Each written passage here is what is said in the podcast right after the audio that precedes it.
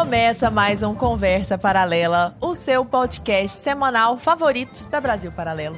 Mais uma vez estou aqui com meu amigo Arthur Morrison, que hoje está muito elegante. Ele é, tá assim, ó. É porque o nosso convidado veio na beca hoje, né? O nosso então... convidado. O nosso convidado sempre anda na beca, né? Sempre. Mesmo quando ele tá nos looks descolados, viajando ali pelo Egito, passando pela Grécia, passando por não sei onde, a camisa de linho, o negócio é alinhado, né? Muito obrigado, gentil. Estamos aqui com o Fernando Conrado, que é analista político, cientista político eu ia falar que ele foi advogado e foi fotógrafo, mas ele disse que nós não nos perdemos na nossa essência. É então ele continua isso tudo. O maior medo do ser humano é perder de si mesmo, né? Exato. Se perder a si mesmo. Né? E um grande de um influenciador digital hoje, de vários assuntos. Seja bem-vindo, Conrado. Muito obrigado, muito gentil. Um prazer estar aqui com vocês. Uma honra aí para o nosso público do Brasil Paralelo, que a gente faz tanta coisa junto, né? Que bom que a gente está aqui ao vivo agora. Uma alegria. E hoje o objetivo aqui, o, o Conrado, o tema da conversa paralela hoje é você. Então você é o centro. Então você podem... que já fala sobre tanta coisa. Pergunta que eu respondo. É... Pergunta que eu respondo. Isso aí. Ô, Conrado, você é. tem hoje uma, uma plataforma chamada Corações e Almas, né? Um curso ali dentro Sim. de uma plataforma chamada Corações e Almas. E ali você fala sobre vários assuntos sobre os quais nós falaremos aqui hoje. É, ótimo. Então você fala, por exemplo, de valor sexual de mercado, que é um assunto super interessante, fala um pouco de política, de sociologia, de filosofia e realmente são aulas muito complexas e completas, né? Geralmente quando uma pessoa fala de muitos assuntos, que ela vai para muitos campos, ela tende a ser ruim em todos, ou pelo menos mais ou menos em todos. E quando superficial ou hum. boba assim, né? Quando a gente olha o seu trabalho, ele não é superficial em nenhum campo. Pelo contrário, você consegue falar com muita propriedade política, com muita propriedade de sociologia, de fotografia e tudo mais. Isso não é normal, né? Não é, pelo menos não é uma coisa comum. Como que você fez para chegar a esse ponto? Tão jovem ainda, você tem 40 e poucos, né? Eu comecei muito cedo. É. Né? Muito cedo, muito cedo. Família muito estruturada, no qual, por exemplo, eu tenho minha formação, só para né, dar um início. Eu, com 16 anos, aí já tinha feito intercâmbio, já tinha voltado, já estava na Universidade Federal, fazendo duas faculdades concomitantes. Então, fazia direito e fazia ciências sociais. Uh, me formei no direito ali com 21 anos, cedo ali. Eu me lembro que quando me formei na URGS ainda, eu era menor de 21. Então tinha aquela. Na época ainda, a maioridade civil era 21 anos, e eu consegui a maioridade civil por, por terceiro grau completo que era uma das formas de tu alcançar a maioridade civil, se formar antes de 21 anos. Eu então fiz as duas faculdades, ah, Sociologia, Política e Antropologia, minha ênfase em Antropologia e Ciências Políticas, fiz todos os créditos uh, nessa área, e acabou sendo minha especialização. E fiz, óbvio, pós-graduação em diversas áreas aí também, tanto por direito, fui advogado 12 anos, trabalhei muito pós-graduação em direito público, administrativo, tributário e constitucional. Então, para mim, era óbvio ter duas faculdades. Por quê? Porque meu pai tinha duas, minha mãe tinha duas. Minha mãe fez arquitetura e fez direito, meu pai fez engenharia e fez direito. Então, quando tu sai de uma base que já é normal, querido, tu ter duas faculdades, para mim era óbvio que eu tinha que ter duas. Né? Então, já fiz as duas e comecei muito cedo. Tinha um interesse, eu vejo hoje com muita felicidade, o pessoal, todo mundo gosta de política, discutir política, né? Eu comecei com 17 anos a estudar ciências políticas, quando ninguém estudava, imagina. Quem é que tu conheceu lá com 16 anos que botou, vou estudar ciências políticas? Hoje até uhum. tá na moda, mas na época ninguém sabia o que era isso. Nós não tínhamos nem esses cursos, os cursos na, na, imensa maioria era todo mundo. Nós vivíamos um mundo muito diferente naquela época, estou falando 1997, foi quando eu entrei na Universidade Federal. A gente tinha só essa visão que era o.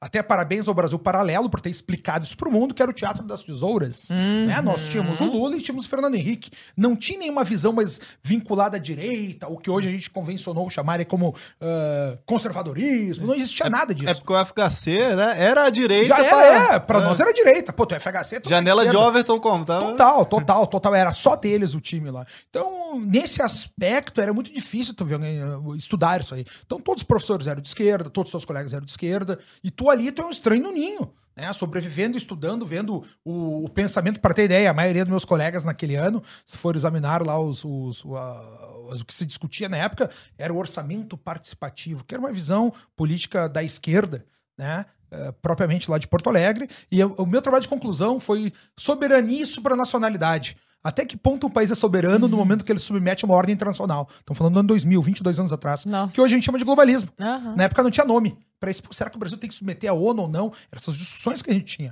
Né? O que, que é um país soberano no momento que ele uh, faz é o que uma. Você já pensando nessas coisas. Pô, então eu tava discutindo isso aí, estudando há 22 anos atrás. Né? Então eu tenho muito prazer nisso, sempre estudei, trouxe junto, porque é uma grande. Uma grande. Quando a gente tem paixão pelo saber, quando tu quer entender as coisas, tu te aprofunda, tu lê, tu lê o original. Eu tive bons professores. Na época eu me lembro que é, tinha uns, o, o Olavo dava umas aulas lá em Porto Alegre.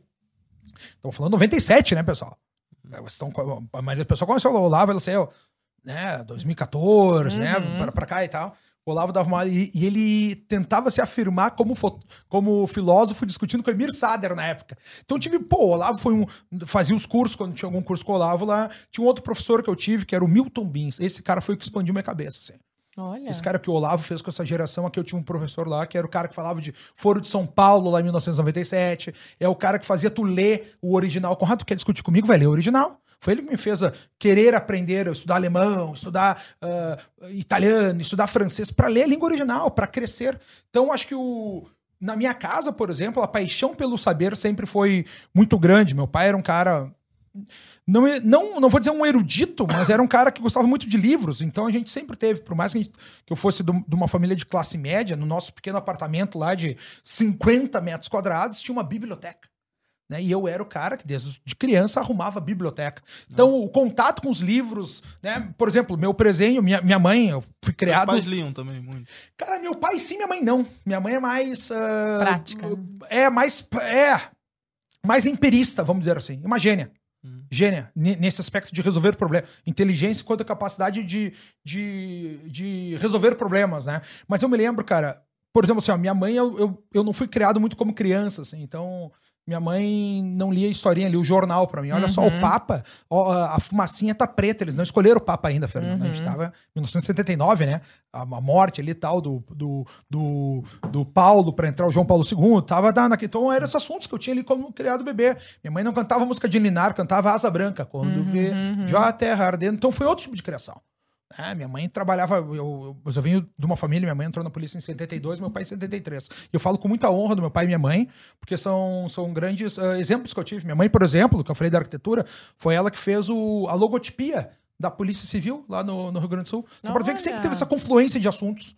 Então, o primeiro livro que eu li na vida, eu era criança, era o Atlas da Arte Universal que era eu não sabia ler, só sabia ler, ver as figuras, né? Só sei ler as figuras. Uhum. Mas tu, tu, a gente sempre foi criado com livro de arte, né? Com pequenas figuras do Picasso em casa. Eu não, não, tinha uma gravura de um Picasso, mas tinha lá uma, uma, uma, uma gravura mesmo de revista que foi pegar, foi lá, então sempre tinha mãe explicando, né? Paul en Arlequin, do Picasso, que era o filho do Picasso, tá aqui, tá, tá. Então eu sempre teve essas explicações e estudo e eu querer trabalhar. Minha mãe, quando eu tinha nove anos, me deu um dicionário para o meu filho que é inteligente, vou uhum, dar um dicionário para aprender só. mais. Então sempre foi estimulado, né? meu pai tá... Um uhum. Cara, pai que tá meu, meu cara, com, no, meu, com nove anos, meu presente foi a Delta La Russe. Ganhei uma enciclopédia.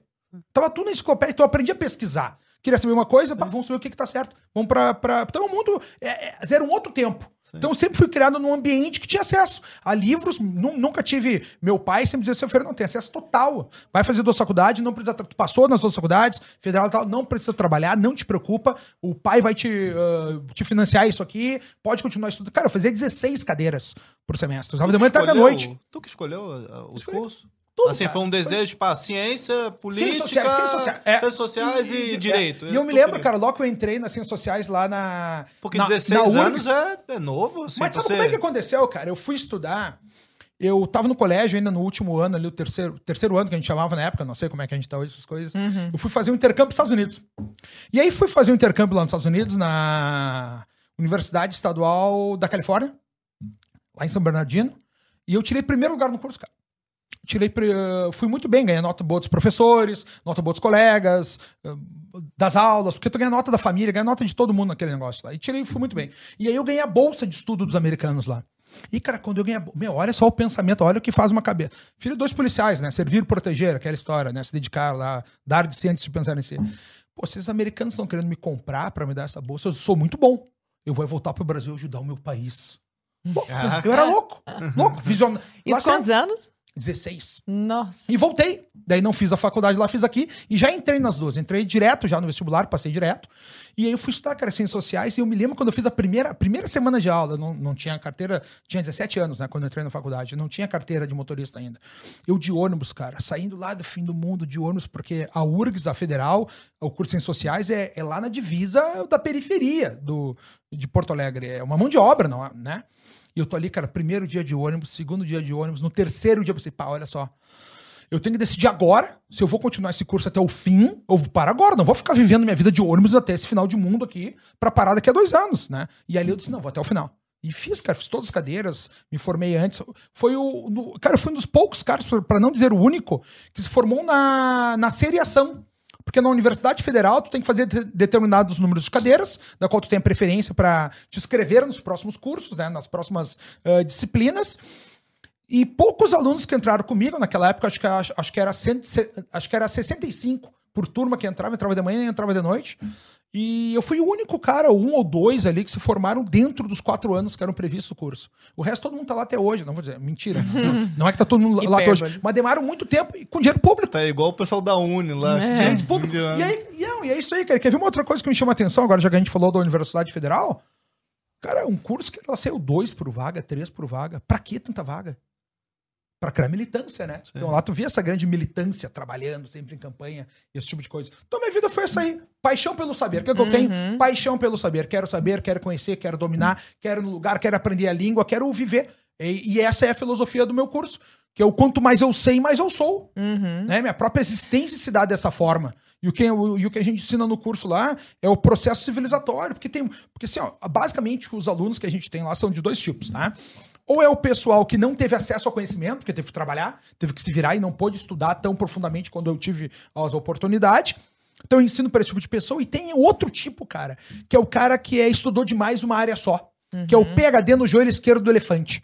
O cara só sabe sobre o joelho esquerdo do elefante. Mas ele tem uma pretensão que ele sabe tudo, porque ele é PHD. Então, tu entende esse tipo de, de situação é. que a gente tem? É o cara que não sabe nada e quer conhecer, e o cara que não que estudou só uma coisa. Meus amigos médicos, que entraram comigo lá com seis anos no colégio, só foram parar de estudar alguma coisa depois da R2, R3. Uhum. Tinham 30 e poucos anos. Não viajaram, não puderam ter as oportunidades, não, não puderam ler literatura, não puderam conhecer. Então, o curso em si é um curso de processo civilizatório. Só que se eu falar isso para as pessoas, ninguém quer fazer. Uhum. Tu entende? Então, o que, que eu ensino? O, o, os fundamentos do pensamento humano. E por que, que Corações e Almas? Porque um dia eu tava lá em Praga, trabalhando, tava caminhando na rua, gravando stories, uhum. né? Não tinha 10 mil seguidores e tinha que ter 10 mil seguidores pra fazer o arrasta pra cima. Faz o arrasta ah, pra cima e... Pra eu, eu, eu, cara, olha só, eu tenho que ter 10 mil seguidores pra eu fazer o arrasta pra cima e poder mandar os links da viagem pra vocês, das coisas que eu tô vendo por aqui. E eu falei, então manda pra todo mundo me seguir, cara. Manda teus amigos, cachorro, papagaio. Só não me, só não me manda gente chata, porque eu não uhum, gosto de gente chata. Uhum. Eu quero corações e almas. Imagina, cara, depois de dois anos, quando veio a estreia do curso, ele tá fazendo agora dois anos, tanto pro terceiro ano. Uh, o nome é Corações e Almas, que é isso, que é um curso de desenvolvimento pessoal, né? E, e crescimento cultural, desenvolvimento cultural, crescimento pessoal, que é para saber de onde é que a gente vem. Então, os cursos, agora a gente está no curso de filosofia. Lá, filosofia é aplicada ao dia a dia, nada de ficar. Porque eu não tenho um tom professoral. Uhum. Eu, minha conversa é assim com as pessoas. Oh, vou te explicar o pensamento, como é que tu aplica isso aqui no teu dia a dia. Então a gente tem a parte desde o capitalismo, né? Mostrando, por exemplo, as uhum. pessoas não sabem, mas Nova York não foi conquistada por um reino, nem por um rei, foi por uma empresa.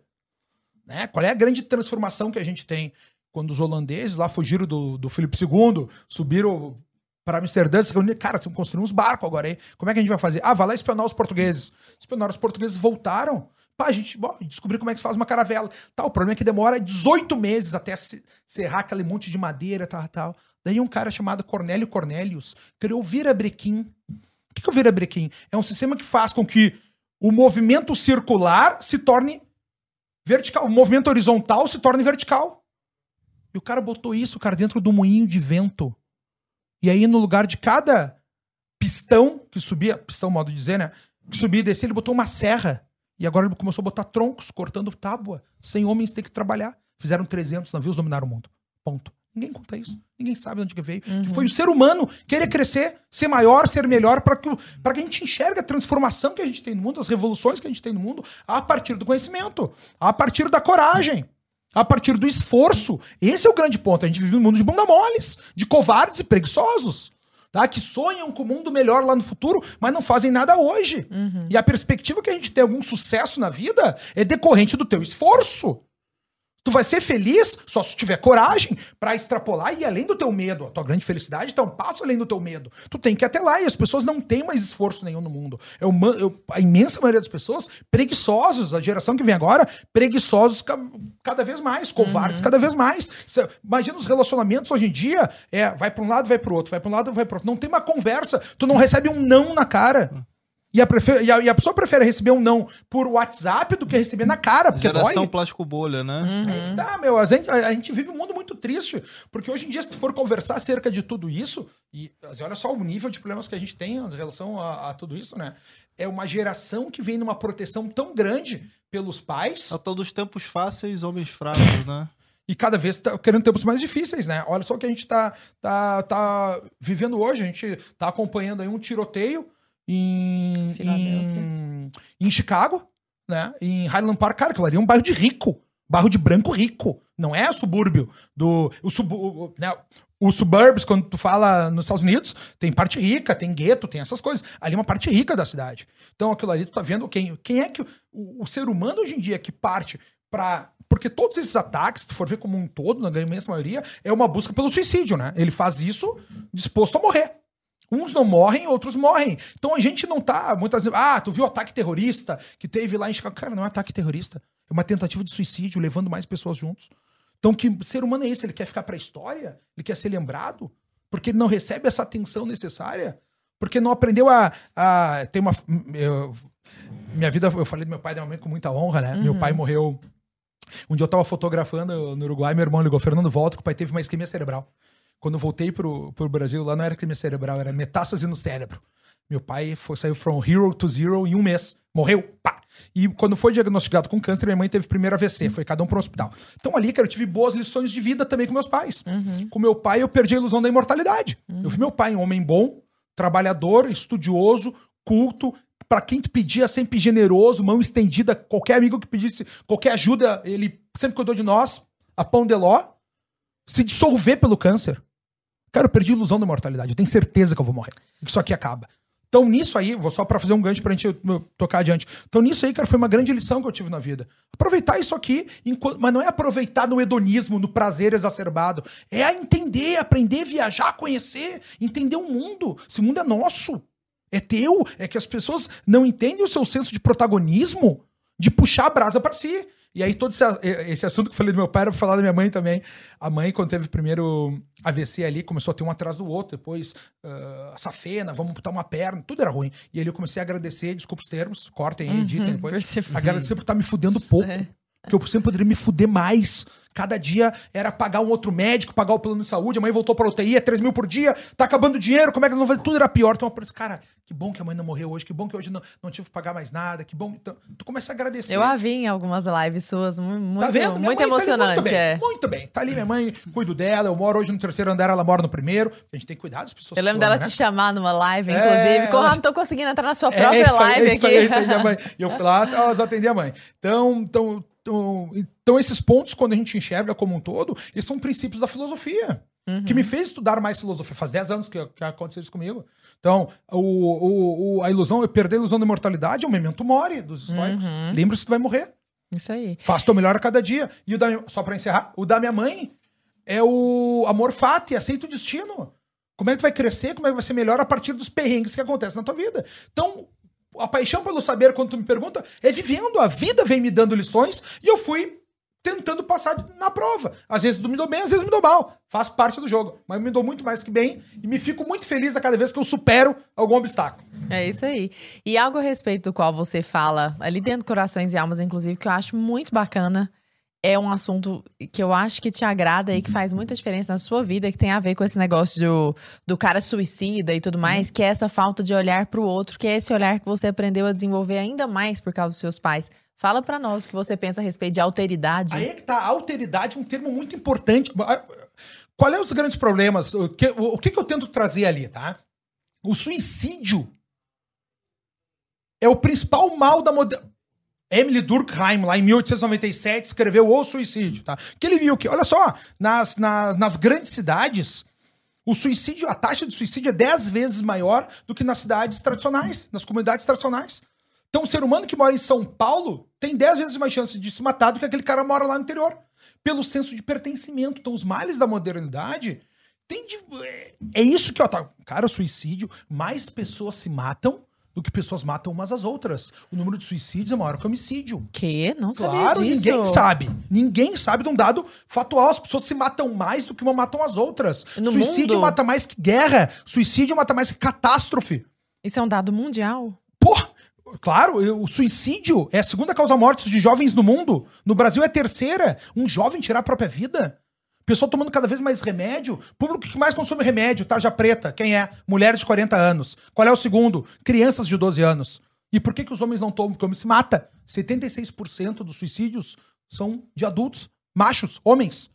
Então olha o problema que a gente vive numa sociedade que tem tudo para viver abundância, iPhone, uh, iFood, tudo do bom e do melhor. Nós somos streaming aqui ao vivo pro Brasil. A gente vive gente... muito melhor que o mais rico monarca cara, viveu 200 meu, séculos, cara, 200 anos atrás. Que a gente se mata porque o homem não alcançou seus sonhos. É o único animal que se mata porque não alcançou seus sonhos. E a gente vive num mundo da abundância tão grande, tão grande que aquelas coisas que antigamente para as pessoas eram um luxo, pô, um telefone, imagina, quando eu era criança, tu viu os filmes lá, o telefone dos ricos no carro, ele puxava um telefone grande assim, com fio falava. Agora tem um celular aqui. Você fala com qualquer pessoa mundo. no mundo. E agora, isso aqui que pra ti antes era uma. Era uma. Uma. Um luxo, se tornou uma necessidade. Tu ter o acesso a tudo se tornaram necessidades que a gente não tinha. E aí, quanto mais o que era luxo vira necessidade, quanto mais tu não tem, mais tu sofre. E esse é o problema do progressismo. Quando tu acha que tu tem que ter acesso a tudo e tu não tem, e aí te dói, porque enquanto eu não tenho, eu sou um carente. Tu entende? Enquanto ele era um luxo, eu não tinha carência dele. Agora que ele é um, uma necessidade, eu tenho carência dele. Da mesma história. E aí o ser humano sofre cada vez mais por coisas desnecessárias. Quando eu sonho que eu vou ser muito rico lá no futuro, até chegar o dia do futuro que eu vou ser rico, eu vivo como um pobre, me sinto um pobre e sofro como um pobre. Ainda que não seja um pobre. Quando, tu não é. Tu, quando tu quer ter o corpo perfeito, com as plásticas, peitos, pá, bunda, não sei o que tu quer fazer lá no futuro, até chegar esse dia tu vive como um feio.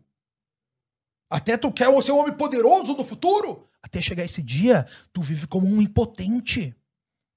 E esse homem que tu vai ser lá no futuro já tá dentro de ti, já é tu. Tu tem que parir a si mesmo, que é o que Sócrates falava há 2.400 anos. E as pessoas não se dão conta. Tudo já foi dito. Tudo já foi dito. Né? Todos esses grandes escritores são, são uma nota de rodapé uhum. para o que Aristóteles e Platão já nos falavam, já dizia o professor Olavo de Carvalho. Uhum. E é uma verdade. Então, olha o mundo triste que a gente vive de pessoas que não têm uh, noção de quem são. E por que alteridade? Porque eu só vou saber quem eu sou quando eu me relaciono com outro. Eu só vou saber se eu sou mais gordo, mais magro, mais bonito, mais feio, mais inteligente, mais burro, se eu me comparar contigo. Se eu não me comparar, se eu não tiver ninguém para me comparar, eu não tenho falhas nenhuma. Eu sou perfeito. E aí, quando eu chego no relacionamento com outro, as pessoas já chegam com uma tabela de coisas, ó, tem que ser bonito, alto, querido, tal, tal, se não for, não quero. E tudo que tu queira dessa nossa relação vai ser uma afronta aos meus direitos.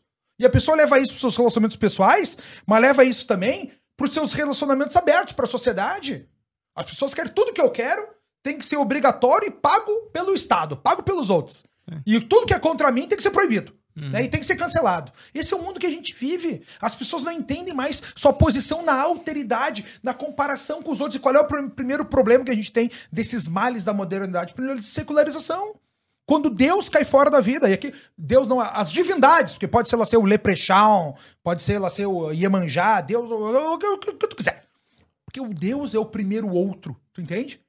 Quando existe Deus, tu não tá sozinho. Uhum. Quando existe uma divindade, tu tem esse outro esse outro que é poderoso, esse outro que muitas vezes coloca coisas na tua vida, mata um pai de câncer, deixa uma mãe doente. Te acompanha né? o tempo Acontece. inteiro, né? Ah, tá sempre te olhando. Existe um outro. Então as pessoas tinham essa, essa prática do outro. Quando tava em desespero, o que que tu fazia? Hum. Tu ficava de joelho e rezava, Deus me ajuda. Agora não tem mais Deus para algumas pessoas, né? Dentro da secularização que a gente vive nos dias de hoje. Não tem mais Deus e tu vai chorar para quem? Tu tá sozinho e aí tu vive em agonia. Porque antes tu tinha medo. Tu entende que o que as pessoas viviam era medo? Que, que era? Tem medo de altura, medo dos cachorros, medo uh, do escuro. O medo era uma coisa objetiva. Tu tinha medo de um objeto, tá? Agora tu tem agonia. Agonia contra o quê? É subjetivo? Tu não sabe, tu não tem um alvo, e aí te dói mais, a ansiedade fica cada vez maior. Uhum. Tu não consegue tratar o mundo, e é por isso que as pessoas sofrem cada vez mais. O mundo que fala, ah, eu não tenho iPhone, me deu ansiedade maior. iPhone não precisava, querido. E agora tu entender quem tu é no mundo vai fazer tu sofrer menos. A tranquilidade da alma vem de saber quem é tu no mundo. Para saber quem é tu no mundo, alteridade, saber quem é o outro. Te relacionar, saber teus limites. Quando tu vai crescendo, é exatamente isso. Tu é um. Tu é, cara, quando tu é uma criança, Tá, teus pais te tratam lá tal, com muita condescendência, muito respeito. Né? Então tu faz uma coisa errada, ó, oh, meu filho não é assim, tira a mão da tomada, né? Não, não, não, não come areia. Eles vão te tratando com, com carinho. É para te formar até os teus limites onde tu pode ir ou tu não pode ir. Depois a gente tem a escola que vai nos trazer os primeiros traumas, nossa relação com o mundo e novos horizontes, novos conhecimentos. Agora, quando chega na vida real, a vida vai te ensinar tudo diferente do que teu pai te ensinou. Mercado de trabalho. Inclusive mercado de trabalho. Tudo isso se é um choque contra a pessoa, é um ataque contra o ser humano. Por isso que a, a infância lá tem um conceito que eu trato que é fodelança controlada. Então, os pais são feitos para deixar o filho ele se ralar um pouquinho controlando para ele não morrer, não cair do décimo andar, não tomar um choque, mas tu controlar o modo como ele se rala na vida para ele desenvolver coragem, desenvolver esforço. Só que hoje em dia é tudo cada vez mais fácil, tudo cada vez mais pronto. Quando eles controlam até demais, nem o Metiolate hum. arde demais. Pô. Cara, mas é que não, é, é que tá, cara, o mundo tá cheio de, de facilidades. Dentro da filosofia, a gente, a gente chama isso de positividade. O mertiolate que não arde é uma positividade, uma facilidade na vida, tu entende? E a gente não tem mais dificuldades na vida, não tem mais negatividade.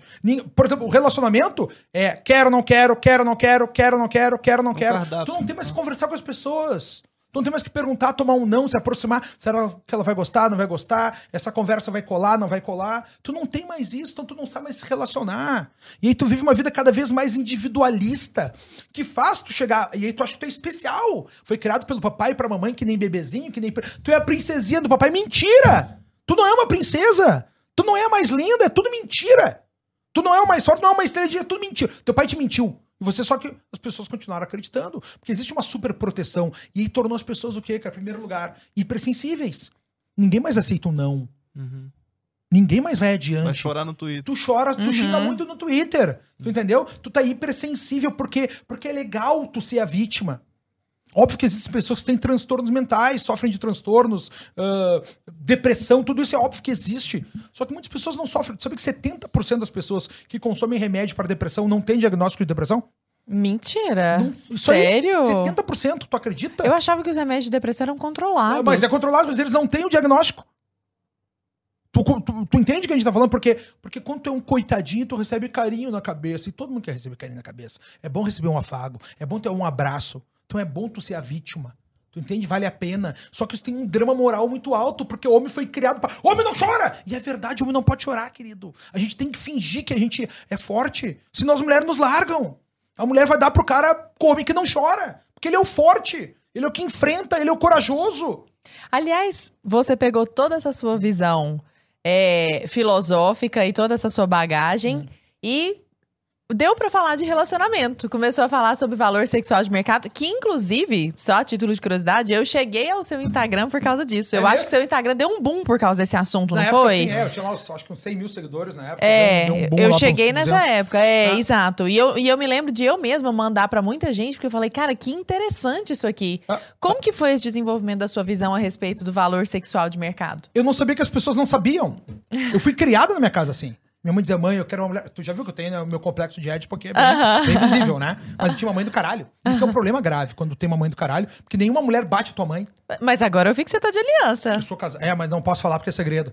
Só posso falar pra vocês em off. E nas redes sociais não fala essas coisas. É, mas tá casadíssimo. Caso, casado, é. Por quê? É, não, Por quê? Não traz ninguém isso quer teu bem. Ninguém quer teu bem. Ninguém quer teu bem. As pessoas não querem teu bem. As pessoas querem que tu te foda, que tu te rale. Todo mundo quer te ver feliz, mas não mais feliz que si mesmo. Não se fala essas coisas. Não fala, ah, não essa fala foi nada. Red Pill pra mim. Porque assim, a é. gente tava batendo pauta, falando algumas coisas assim, ah, vamos entrar por esses assuntos aqui, porque são interessantes dele abordar. É. Tudo isso. Tipo, claro, o Conrado você, fala disso, claro, mas é solteiro. uma pergunta que surgiu, eu falei, Lara, eu acho que, pô, ele fala tanto de relacionamento, valor sexual do mercado e tal. Eu nunca vi ele, sei lá, namorando ou com alguém, ou casado. Não se tipo, mostra, querido. Não, as pessoas não entenderam. Uhum no início, quando começa esse, esse deslumbre da internet, pô, eu saía com as gurias, botava tudo na internet. Olha essa máquina. Porque eu saía com as gurias, todo mundo quer sair contigo, né? Tu é uma guria, tu é, meu, Quando tu vira um influencer, essas coisas, tu é a guria de 18 anos gostosa do mercado. Todo mundo quer ser. todo mundo quer te comer. É isso. Tá assim sua vida, Arthur? Todo mundo te oferece. Não, não, não, não, não, não, não, não, Eu tô falando aqui pra business. Todo mundo te oferece negócio, chama pra falar, pra fazer. Todo mundo. Tu, tu é a bola da vez. Entendeu? Tu tá no teu auge da história. Sim. E só que isso aí, cara, me pareceu desrespeitoso com as pessoas. Eu parei de botar, eu não coloco nada de relacionamento pessoal, nada disso aí. Nada, não mostro minha mãe. Suas minha amizades. Mãe, quando, nada, se preserva. Ninguém quer teu bem, cara. Eu, eu, eu, sou idiota que essas pessoas deslumbradas que querem comprar coisa que não precisam com dinheiro que não tem para provar para pessoas que elas nem conhecem uma pessoa que ela não é. A maior felicidade do ser humano é quando o teu interior e o teu exterior são a mesma coisa. Aí tu tem tranquilidade da alma, querido. Tu dorme, tu fala o que tu quiser porque é tu, é verdade. Tu é sólido. Eu sou um cara sólido. O que tu me perguntar que eu te respondo. Porque eu sei. Isso eu não sei dizer, não sei. Eu, não, eu cheguei lá, tem isso que eu falo, isso que eu não falo. Isso aqui que nem perguntou. Isso aqui eu não falo de relação. Eu sou casado, mas não falo porque, cara, casei em Caná, na Galileia, onde Jesus transformou água em vinho do caralho. Podia... E aí tu vê pessoas na internet vendendo seus casamentos. Já tem quanto tempo? Não, não, vou falar, não vou. Esse assunto a gente segue. Falei aqui só pra, né, ter uma. Pra explicar, né? Saber que existe. É, Pessoal, né? vocês estão vendo que eu tentei, tá é. bom? Não, cara, tu, tu, entendeu? Sim, Hoje em dia tu vê na internet todo mundo. Não, mas tu que é cancelado pra cacete aí, cara, tu já tem é, um hate. Cara, um ninguém quer teu bem, cara. Ninguém quer teu bem. É, não, não te... Qual é a lição de hoje? Ninguém quer teu bem. Só teu pai e tua mãe, olhe lá. Um irmão se der muito bem contigo.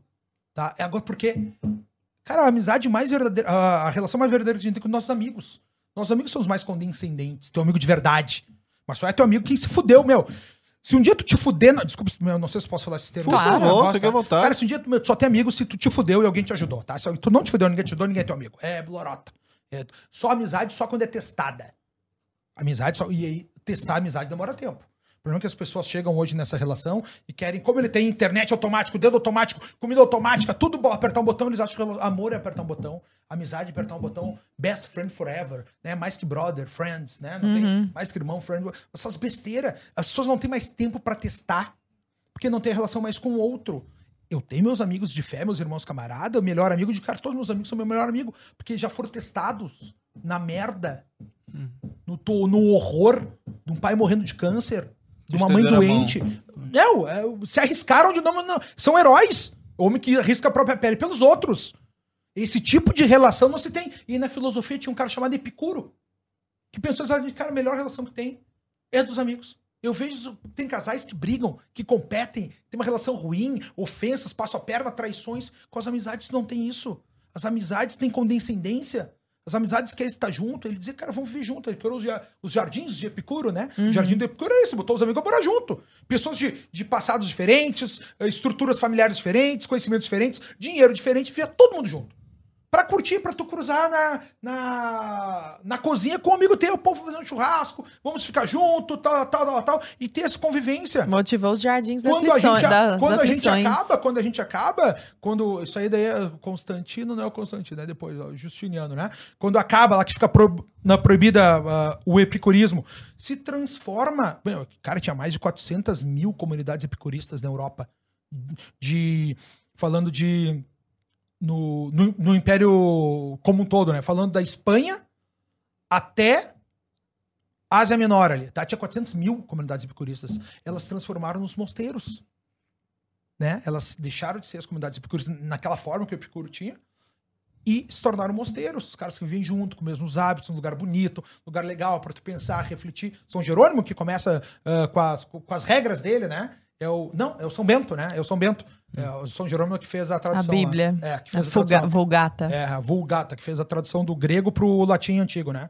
Uh, o São Bento, cara, que faz as regras. E ele que diz: Ó, oh, vamos ver assim, tem que ter um lugar para fazer, não come tanto antes de dormir, não coma cordeiro, como não sei o quê. Passa tem uma jejum. fonte num quentinho. Ele tinha as regras de como vem comunidade, que é pra tu trazer isso, cara. Onde eu moro hoje, eu vivo em comunidade. É um prédio, um amigo meu comprou um prédio, fez as, as instalações todas, a gente paga um FII mensal para ele né? E a gente tem cada um seu apartamento em conjunto, com todas as facilidades, limpeza, internet, bem decorado, tal, tal. Sistema de aluguel, um hotel entre aspas, né? Minha mãe mora lá no primeiro andar, eu moro no terceiro, lá que é o último. Ou um arquiteto mora no outro, embaixo mora outro amigo. Então tu convive com os amigos, esse é o senso de comunidade, pertencimento que tu não tem na cidade grande. As pessoas cada vez ganham mais dinheiro, ficam mais bonita, mais poderosa, tem a cobertura no lugar mais bonito da cidade, tem um poste na garagem e não estão comendo ninguém, querido. Não estão beijando na boca, estão sozinhos nas camas. Sofrendo solidão por esse hiperindividualismo. Eu não sei mais quem eu sou, não sei me relacionar. Já chega nos relacionamentos com uma lista do dever do que o outro tem que fazer. Quem é que vai querer isso? Porque o ser humano, daí a gente falava do hipersentimentalismo, né? Mas tem hiperromantização. Se eu sou a princesa, eu quero um príncipe. E aí tu quer mostrar, não, eu quero uma pessoa que tem que ser, tem que ser bonita, tem que ser rica, tem que ser inteligente, tem que ter conhecer umas coisas, daí tu encontrou, que é difícil tu encontrar isso. Uhum. Difícil, muito difícil. Daí tu encontrou essa pessoa. Daí tu diz, pá, mas ela, pô, ela é morena, eu gosto de loira. O peito dela é grande demais, ou é pequeno demais, ou é alta demais, ou baixo demais, ou é velha demais, ou nova demais. Tu vai colocando empecilhos. E aí tu encontrou uma pessoa que tem a altura certa, o peito certo, a bunda certa, o dinheiro certo, tá tudo certo. Mas o que, que ela faz da vida? O que, que meus amigos vão pensar se eu sei com ela? Qual é a sigla que está na frente do nome dela? MD, né? Medical Doctor, uhum. CEO, CEO, todo mundo CEO hoje em dia, uhum. MD, nunca vê esse negócio, né? Uhum. Tá colocando siglas na frente e tu vai colocando sempre mais problemas, tu vai ficar sozinho, meu amigo. Porque os relacionamentos não tem nada a ver com isso. Os relacionamentos têm a ver com, com, com praticidades da vida as escolhas, os, os, seres humanos tomam suas escolhas por diversos aspectos. A gente pode até falar uh, sobre isso aqui uh, também, porque. Por que, que tá? A pergunta que tu me faz é como é que o ser humano começou. Quando eu fui saber, as pessoas não sabiam o básico. Minha mãe me ensinou, ah, mãe, eu quero mulher inteligente. Foi o assunto que a gente se dizia, né? Mãe, eu quero mulher inteligente que nem tu. Minha mãe falou, Fernando, só chama inteligente que nem eu, ela te larga. Porque a mulher não pode ser mais inteligente que o cara. Como assim, Fernando? Não. Se a mulher não tiver admiração pelo homem, ela larga, ela ejeta e troca pelo outro. A mulher tem uma hipergamia, uma sempre vontade de achar o macho melhor, ela tá sempre concorrendo para isso. Porque o relacionamento pra mulher é mais vida. Bom, esse assunto longo e polêmico da gente falar assim direto, sem falar, porque eu começo a explicar, tá, eu vou te explicar. Lá da savana africana, como é que a gente começa? Por que, que alguém escolhe quem? Por que, que os homens escolhem quem? Como é que fizeram os relacionamentos? O homem não, não, não tinha sentimento. Né? O ser humano, o macho, o forte, o bonito, o líder, ele passava, comia todo mundo, espalhava semente. E aí o que foi que. E, essas, e, e, ele não era. Não tinha um link, entendeu? Ele não era uh, conectado com essas fêmeas. Então ele espalhava semente o máximo possível, né?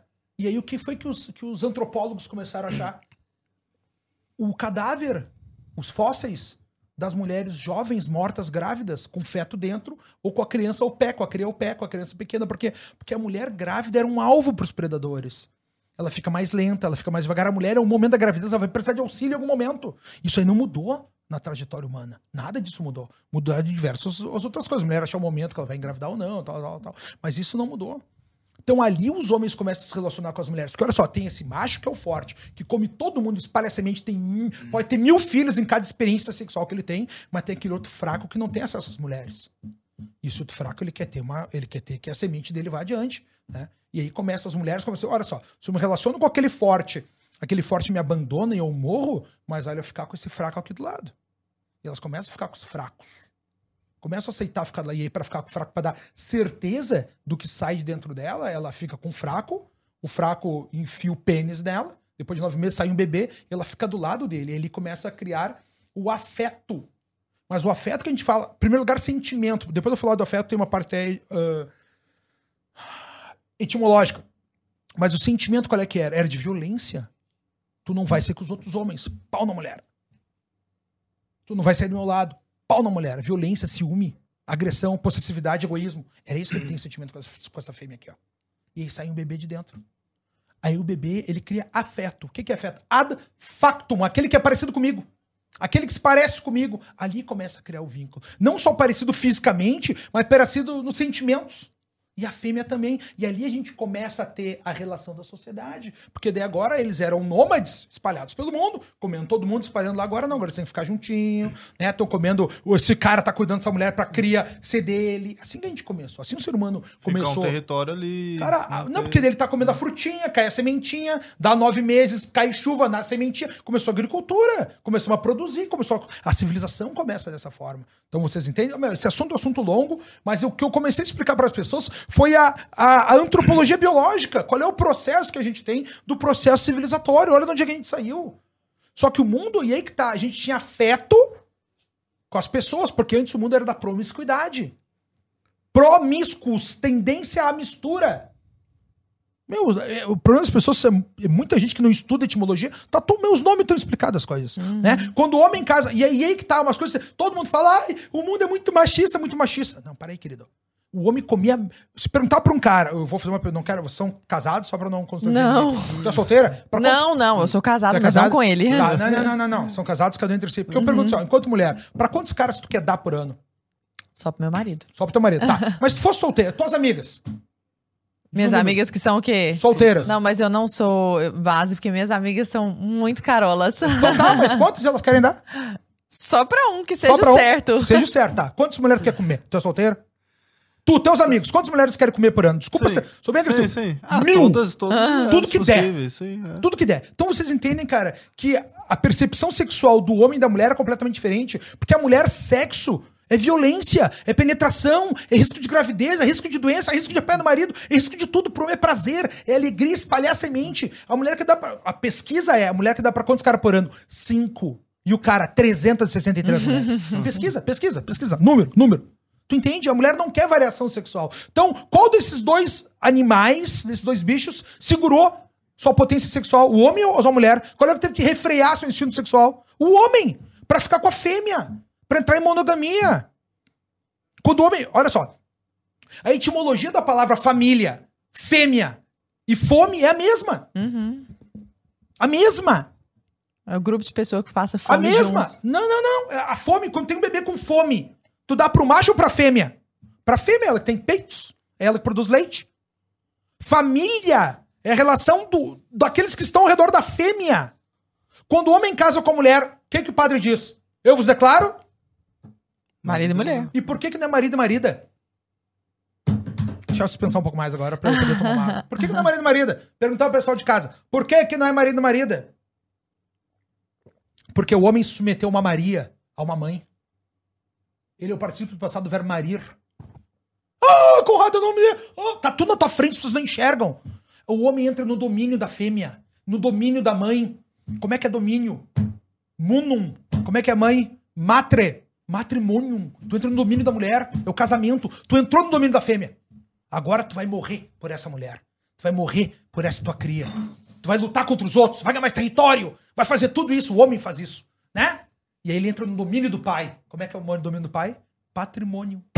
Patrimônio! E aí vem patrimônio. Assim foi feitas as relações. Aí vem o pater família. Quando Roma começa, são três famílias que se unem. Os pater famílias vão ser. Ó. E aí tinha as cúrias, cúrias do cuidado com quem eu tinha cuidado, né? As, os frater, os irmãos, é os irmãos do Pater Família que se uniam. E tu só era cidadão se tu era da civis, se tu tinha uma família. Senão tu era do gentil, gen, a semente espalhada. Daquele cara lá que não tem família, que não cuidou dos seus afectos.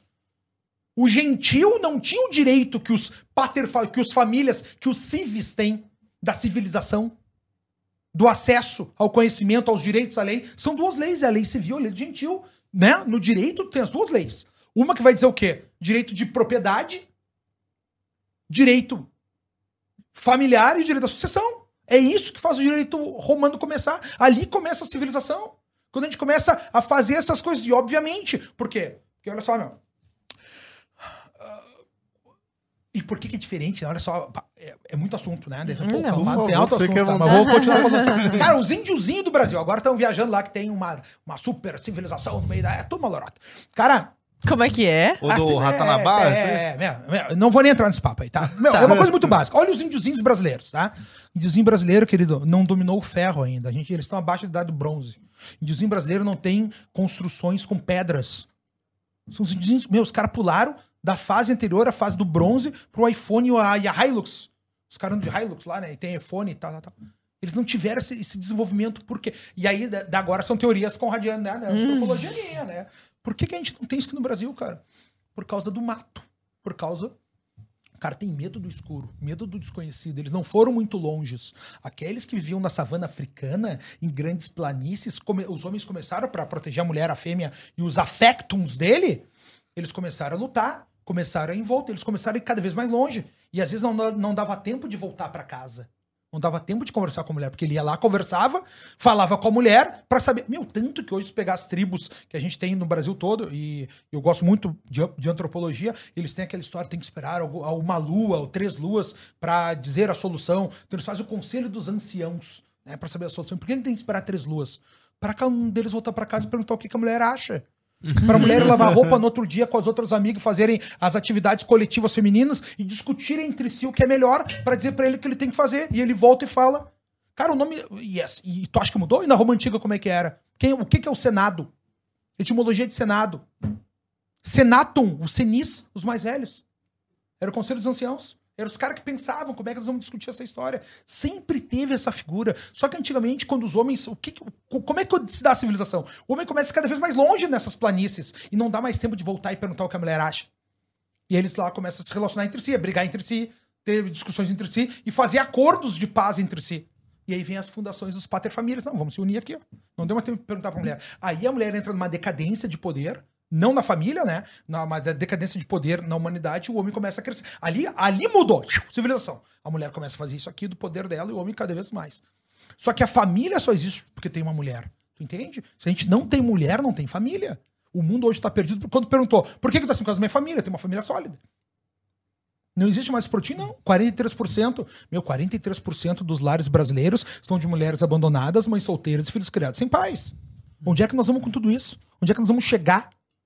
Onde é que nós vamos chegar? Não tem mais família estruturada.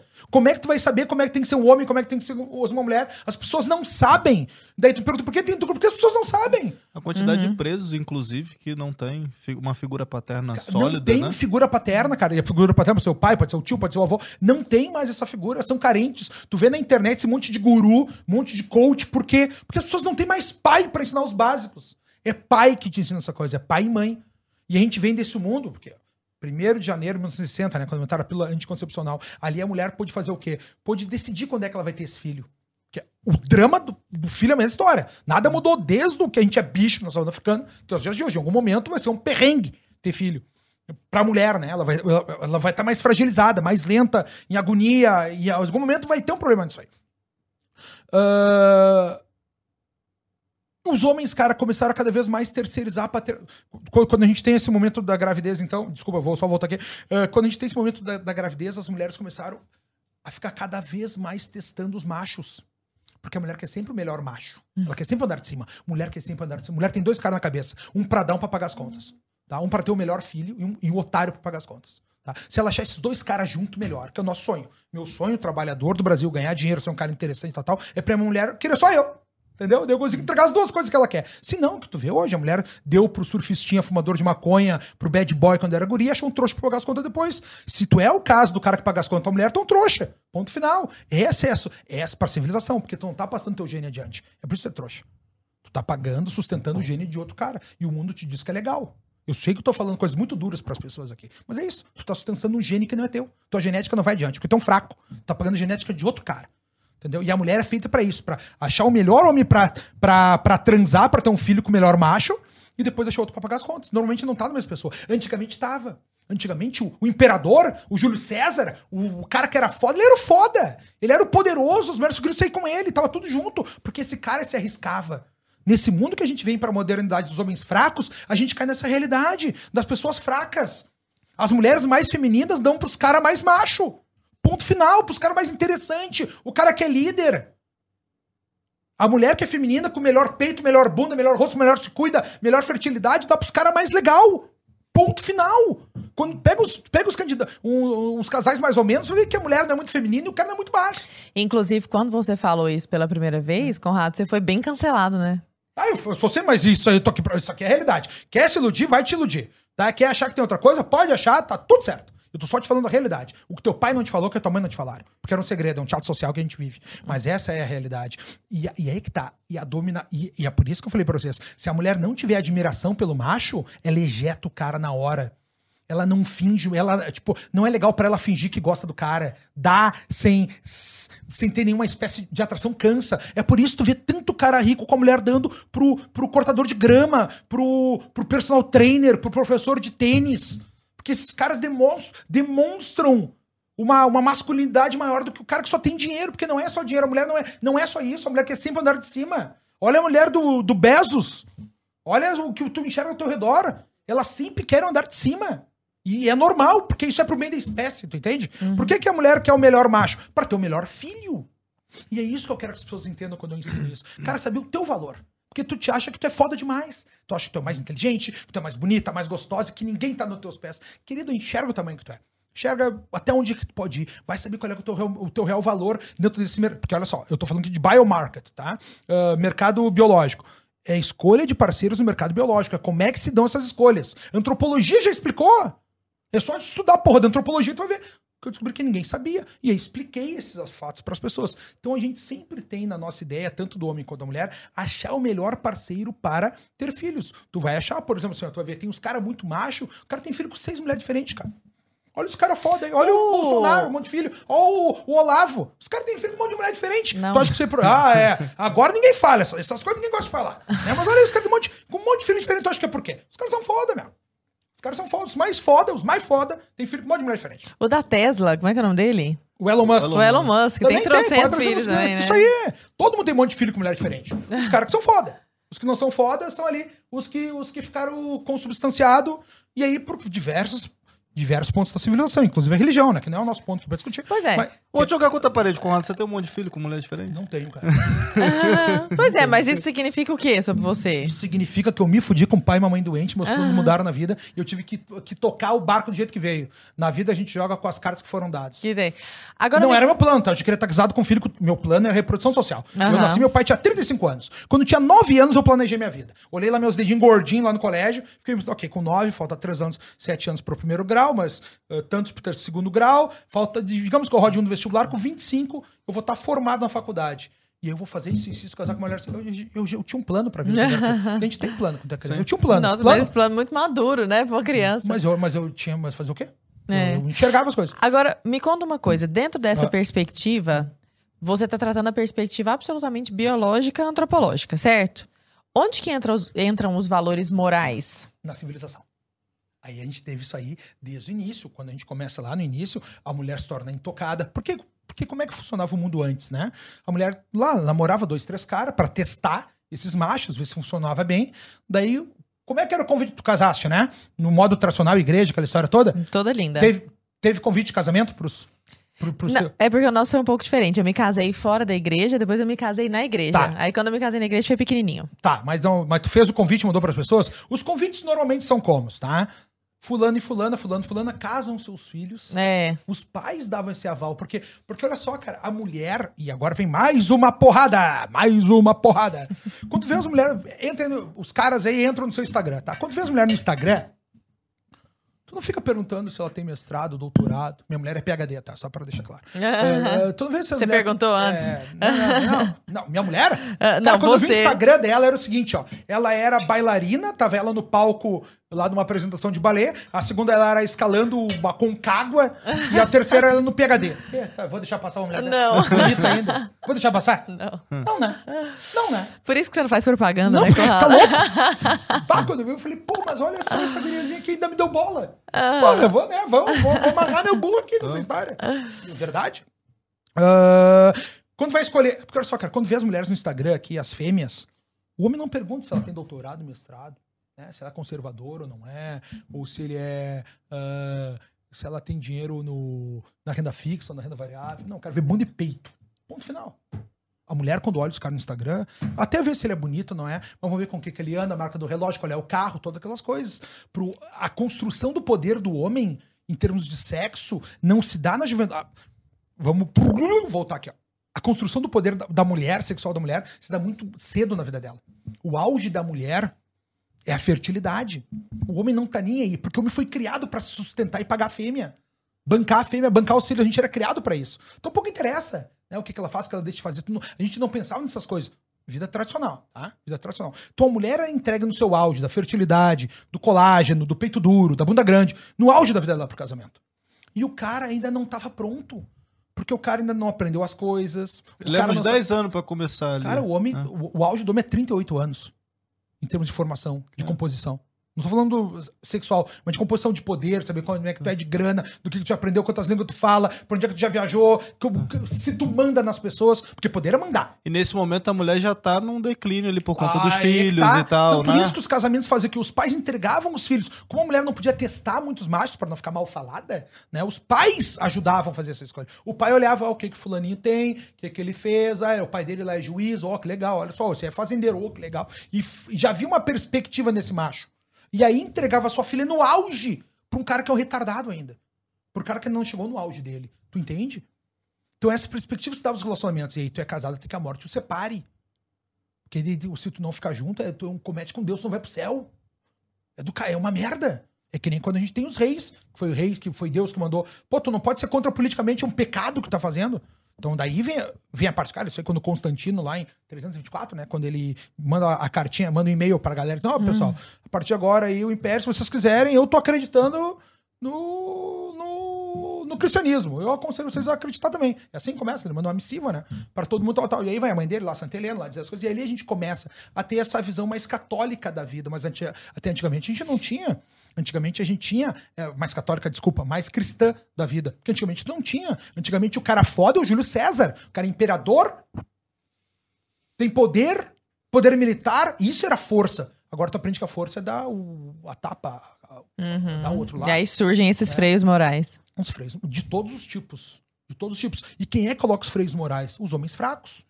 Os fortes não têm freio moral. Vai ver se os, se os. Na filosofia lá. O Sócrates, que é o feio lá, que quer falar que vocês estão mentindo tal. Os. os como, como é que é o nome que a gente fala? Gladiador. Os sofistas. Não, os sofistas. Os sofistas convenciam o cara do papo, mesmo que fosse mentira. Os caras eram bom, brother. O sofista era bom. Vou te convencer mesmo estando errado. Vou te provar que isso aqui é vinho e não é água. Pá, vou te mostrar isso e convencer os caras. E os Sócrates, não, não pode, tem que ter um freio moral para essas coisas. Tu entende o que, que a gente é no mundo? Quem coloca regra nos fortes são os fracos, porque o forte tá trabalhando. O forte tá criando, o forte tá cagando andando pro Estado. Ele tá fazendo a vida dele num caminho em rastro. Não reaquece as brasas. Ele tá fazendo a vida dele. Ele não tá cagando andando pro Estado. E as vagas do Estado sobem para quem? Pros fracos. Vira funcionário público. E aí são esses caras que criam os regulamentos, as regulações. para segurar os fortes. Os... Tu entende? A vida é uma merda. Uhum. Essa é a realidade que a gente tem é a ditadura da maioria, é. se a gente for discutir. Você adora Dostoiévski, né? Dostoiévski também, é. Gostamos é, de tudo, é, é. É uma visão pessimista um pouco da humanidade, Não, né? não, não, ao contrário. Essa é a visão real.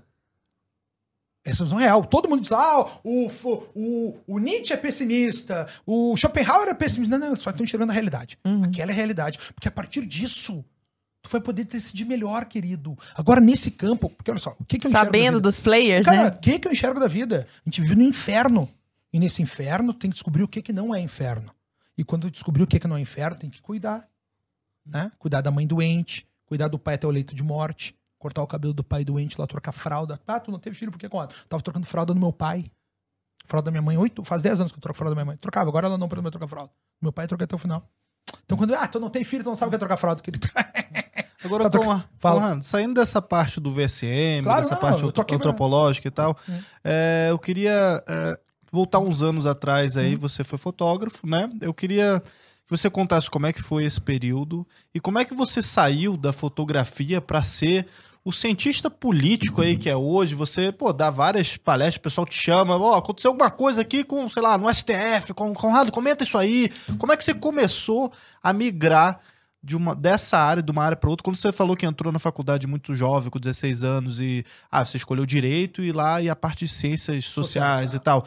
É, como é que foi ali? Já, já tinha uma militância? Como é que despertou esse teu interesse? Como é que você, você, você era mais de esquerda e depois passou a, a descobrir esses outros Cara, valores pais, mais conservadores? Pais, como eu falei para vocês, não, meu, meu, eu sou, sempre fui conservador, uhum. mas sempre tive uma vinculação aos meus pais eram funcionários públicos, eles delegados de polícia, policiais. Minha mãe entrou na polícia em 72, meu pai em 73. Então a gente sempre foi criado numa família. Tinha um pai e uma mãe que ganhavam a mesma coisa. Então o cara dizia pra você: Ah, Conrado, tu, é contra. Que isso? Que ataque? Tu é machista? Não sou, cara. Minha mãe, em 72, já era polícia.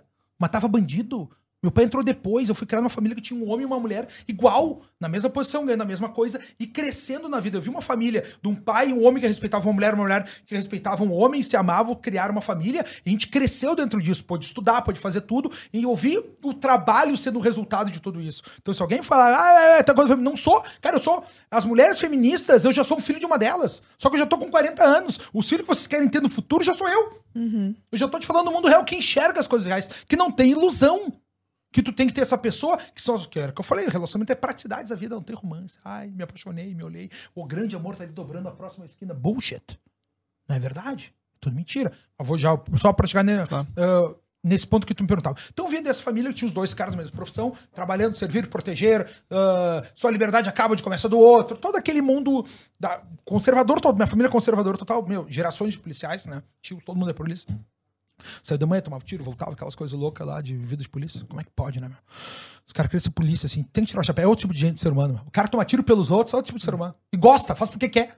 A gente uhum. falou, inclusive, no Entre Lobos, né? No segundo episódio, mostra a vida fácil do bandido e a vida dura do policial. Tem, tem, uma frase que marcou muito, que é a, a, vida do policial é quase um sacerdócio mesmo, né? Cara, o eu vou, cara eu vou contar uma história no pra... Brasil. Vou te contar uma história bem simples, tá? Um dia eu tô na TV, tava dando Que Rei Sou Eu. Cheguei do colégio dando Que Rei Sou Eu. Isso aí? 89? Pode ser? Eu era criança. 91, sei lá. Que Rei Sou Eu. Tá dando Que Rei Sou Eu na televisão. Tan, tan, tan, tan, tararam, plantão Jornal Nacional. Estamos aqui no, no, numa farmácia em Porto Alegre, tá tendo um, um sequestro de duas pessoas, tá os caras lá, pá, com as cabeças na, na, na, E agora vai entrar aqui, o delegado vai lá conversar com eles. É meu pai, cara, ao vivo na televisão. Meu pai tá entrando ao vivo. E meu pai tá, o meu pai, não branco, mas tá, meu pai tá preocupado, levantando a camisa dizendo, ó, não me mata que eu tenho filho. E ele vai lá negociar com os caras. Meu, quando ele chega com os caras ao vivo, cara, o pai desarmou os caras ao vivo. Salvou as vítimas, prendeu os bandidos ao vivo na televisão. Tu acha que teu pai é foda? O meu mais foda que existe. tu entende que é contra esse homem que tu compete? Eu compito com esse cara. Eu compito com essa mulher. A mulher que eu quero é uma mulher mais foda que, que a minha mãe. E quero ser um cara mais foda que esse cara. Então olha o nível de nível que te... Por isso que a gente tem que ser forte. Por isso tem que ser corajoso. Por isso tem que ter figura paterna. para fazer a gente crescer mais. Pra fazer querer crescer. Por que, que tu sabe tanto, Coda? Porque eu compito com esse cara. O homem que eu quero ser é esse cara que tem duas faculdades, vai lá e, e quer tomar tiro pelo outro, desarma os caras ao vivo na televisão. Tu entende que é ao vivo, não foi gravado, apareceu no Jornal da Noite, é ao vivo. Tu não sabe se ele vai sair vivo ou não. Então, quando me pergunta, cara, como é que foi essa tua vida? Eu vim dessa família, tá? Estudo, tal, tal, pau, pau, pau, vou fazer ciências sociais. Fiz ciências sociais, virei advogado, comecei a advogar, vida muito boa. Um dia, cara, eu pensei, pô, mas essa minha vida aqui, pô, eterna, Gil do Zenha, rádio italiana, melhor escritório, pá, prédio mais alto da cidade, muito legal do caralho. E eu me dou conta, cara, quando meu pai morre, que eu ia morrer, brother. Isso aqui vai acabar. Tem gente que acredita em Deus, outra vida acho que morre, tá ligado? Acabou. E, e acabou. Meu, eu sou muito. Eu, sou, eu falo que a minha fé é bipolar, né? Às vezes eu acredito em Deus, às vezes não. E com o passar do tempo eu descobri que a minha fé é estoica. Minha fé é assim, ó, eu espero que tenha Deus vivo nos preceitos cristãos, vivo, né? Não, não roube, não mate, não roube, não queira comer a mulher do outro, não minta e honre pai e mãe. Tô aqui, tu vê, eu sou um cara que honra meu pai e minha mãe. Tô aqui mostrando. E eu vou pro céu, então, porque sou um pai e mãe, eu vou pro céu. Quarto mandamento, né? O cara vai pro céu, tal. Esse é o que Jesus fala ali, não é o dos Moisés lá. O que Jesus fala pros caras ali. Tá, tá, tá. Meu, me perdi aqui, mas já vou voltar pro, uh, uh, uh, uh, pro nosso ponto. Ok, então, dentro desses preceitos, cara, eu acho que eu vou acabar, eu perdi a ilusão da imortalidade. Ali eu virei, larguei tudo, virei fotógrafo, cara. Eu já era fotógrafo, eu já fotografava pro hobby. Eu tive atividades paralelas, fui jogador de pôquer profissional, fui campeão brasileiro de pôquer. Oh. Tá. tudo Ele é multiuso. Já fiz muita coisa e fui muito bem em todas elas. Sim, por isso eu comecei falando eu isso. Eu não sou, não sou humilde. Fui, tudo que eu fiz, eu fiz muito bem. E aí, cara, fotografia começou, eu comecei não, a. Não, mas só uma correção. Isso é ser humilde. a humildade. É, não, eu sou humilde. Eu sou, é... não sou modesto. É. Modesto, ela... no meu caso, é hipocrisia. É... Ela, ela eu implica. Não de olha só como sou legal pra caralho, sou é... inteligente. Ela implica reconhecer a realidade, não, né? Mas isso aí, mas, é, é, é, mas isso aí, cara, deu perdi a ilusão da mortalidade. Santa Teresa d'Ávila, uma vez falaram que ela era. Já deve ter ouvido essa história. Falaram que ela era muito bonita, e ela era muito bonita mesmo. E ela respondeu: Nisto viste muito bem. Alguém falou, você é muito bonita. Ela falou, é. nisto vi, viste muito bem. É, eu... E aí falaram, você é muito metida, muito soberba. Ela falou, Eu tô reconhecendo a idade, sou linda mesmo. É, fazer o quê? É, fazer o quê? Isso é ser humildade. É. Seria uma falsa humildade se dissesse que não, né? Não, não, eu brinco muito com você, ó, cara. humildade no meu caso é hipocrisia. Ah, cara, eu não sou, não sou humilde, sou modesto, né? Não sou modesto, mas sou humilde, não falo o tempo todo. Sou muito, muito, legal. Mas e aí, virou fotógrafo? Voltando, tá. Meu, e aí, cara, eu comecei e perdi essa ilusão, eu larguei toda a minha vida. E olha que tem que ser macho, hein? Pra tu largar tudo, começar do zero, uma outra profissão. Tu não era nada, tu não era conhecido. Não uma que tava dando certo, né? Não, não, meu pai dizia, Fernando, tu começa e tu vai largar. Agora que já tá dando sucumbência, agora tá dando grana, cara. Agora tu vai largar o negócio. Pai, eu tenho o que é necessário para fazer, pra fazer sucesso ao que eu fizer na minha vida.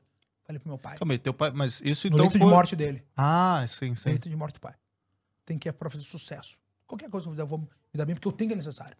Eu tenho, eu tenho, eu tenho. Tem gente que tem. O senhor me deu, inclusive, né? Grande parte. Fazer o quê? Tenho. E sei que tenho. Porque já me testei no mundo. Agora, parece soberba isso, mas não é, eu sei que eu tenho. Onde eu faço. Tudo que eu faço eu me dou bem, cara. Tudo que eu faço. Sou o primeiro. Eu chegava na, na, É loucura dizer isso, cara. Mas tem gente que tem essa. Mas daí que tá, não é loucura. Você pega todos os caras que estudaram a ciência política, Max Weber mesmo. Tem, a, tem as três formas, né? Das ações humanas. Tem as ações em relação a fins, relações a valores, e as ações carismáticas. Tu não sabe por quê, mas. O cara tem um carisma que faz fazer. Eu tenho. Quando eu chegava na, chegava na sala de aula o primeiro dia, quem é vai ser o líder da turma? Fernando lá. Ninguém me conhecia, me escolheu. Por quê? Não sei explicar. Então, quando tu pergunta, diz pro meu pai, pai, eu tenho que é necessário. E comecei a fotografar. E quando a fotografia começou a pagar o supermercado, pagar o carro, pagar minha casa, eu larguei o direito, brother. Larguei. Fazia fotografava de balada por 300 pila. Larguei tudo para ter outra vida. Do zero, porque eu sabia que eu tinha necessário. E é isso que cativa as pessoas. Isso é ser macho. Coragem. Largar tudo, começar a dizer, coragem, esforço. Cara, e deu certo a fotografia.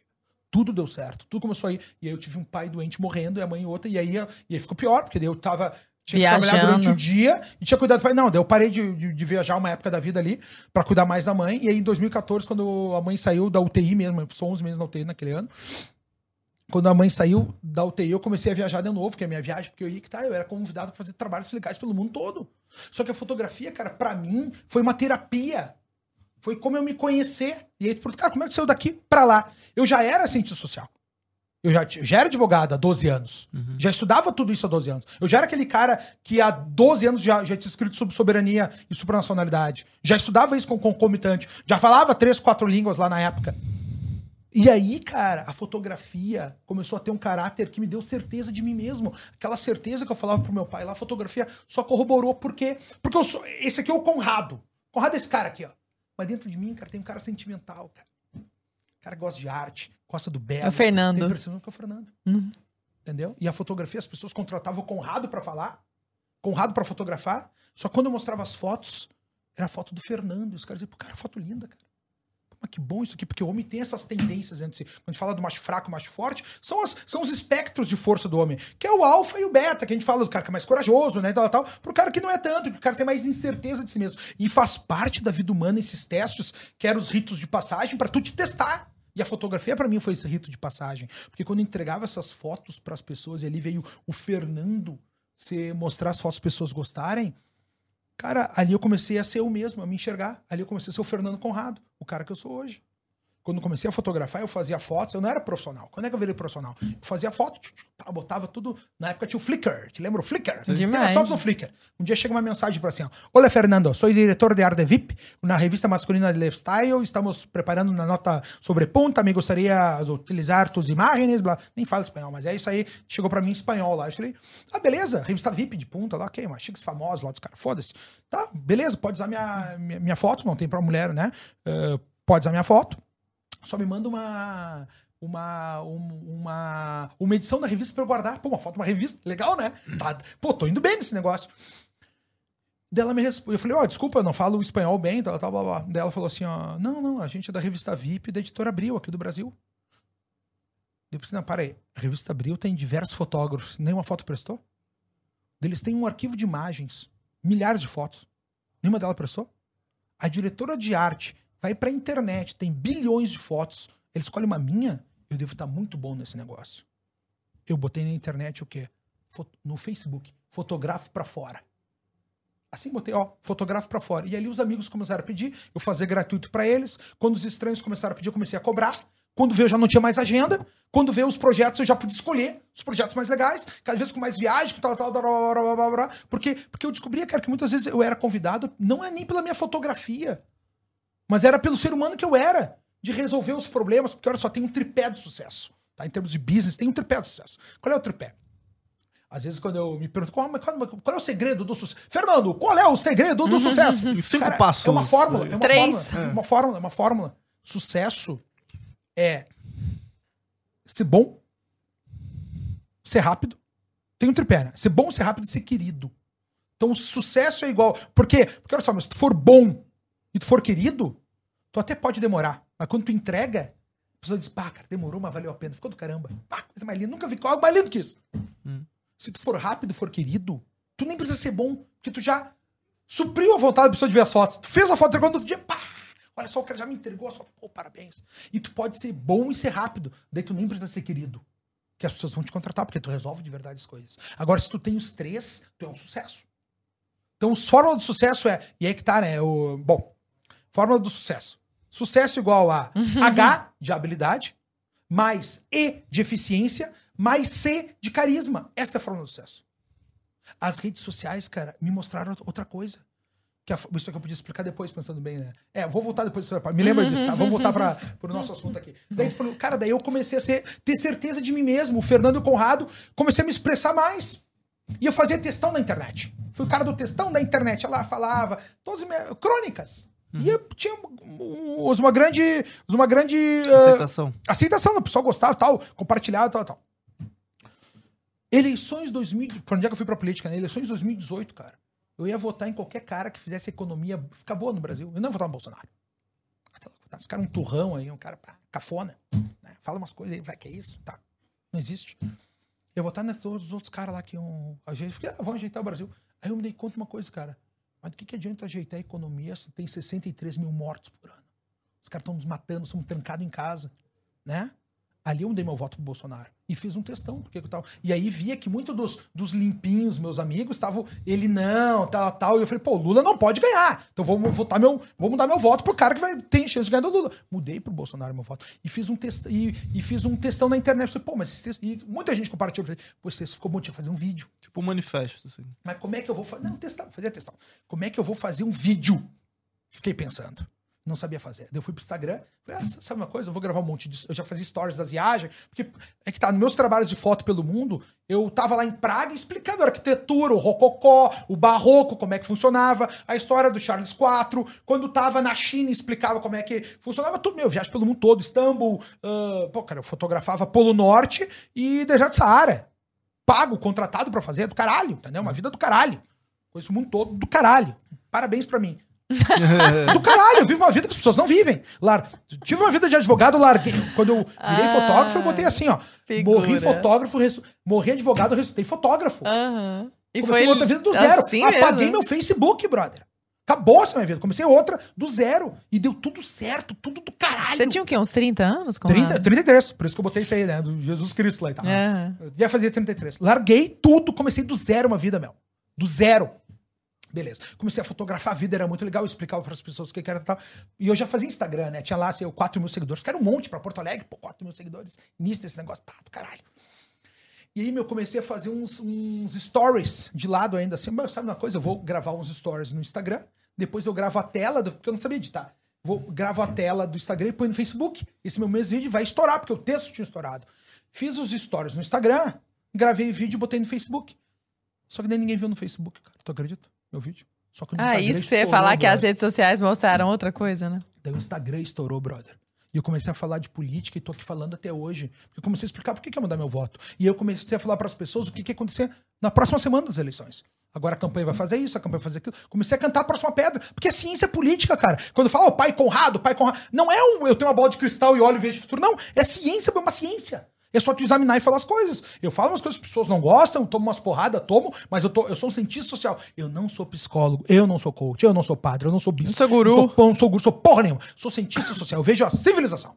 Tu pode gostar, pode não gostar. Eu vejo toda a civilização de todo o planeta. Eu gosto disso. Viajo o mundo, falo as línguas, quero aprender, fico nos lugares. Gosto muito desse negócio todo. Então, cara, ali, cara, eu comecei a falar de política, eu comecei a dizer a próxima pedra, começou a ter seguidores. Cheguei que tinha 50 mil seguidores. Ah, pra mim era o mundo.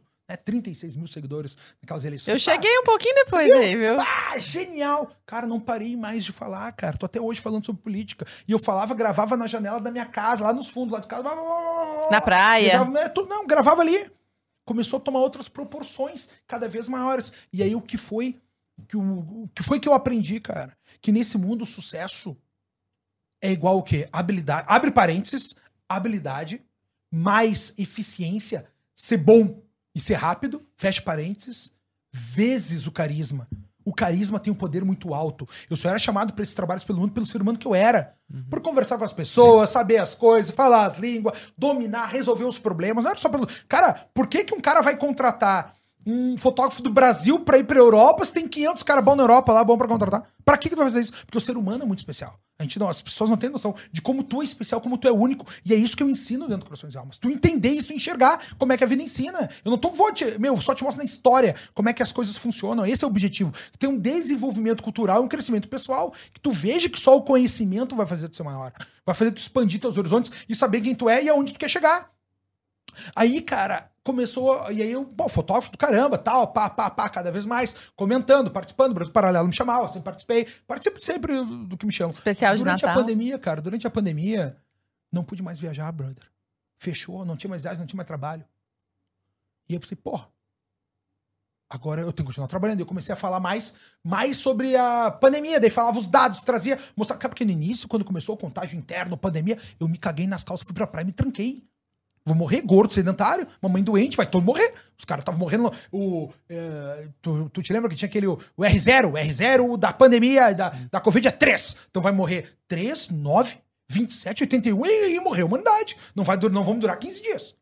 Cara, quando eu fui pra praia, que eu pego os estudo do Imperial College e vejo que aquilo. Eu vou examinar. O Imperial College fala que é o R3, mas não pode ser, nós vamos tudo morrer. Começa a ver como é que é tudo uma fraude.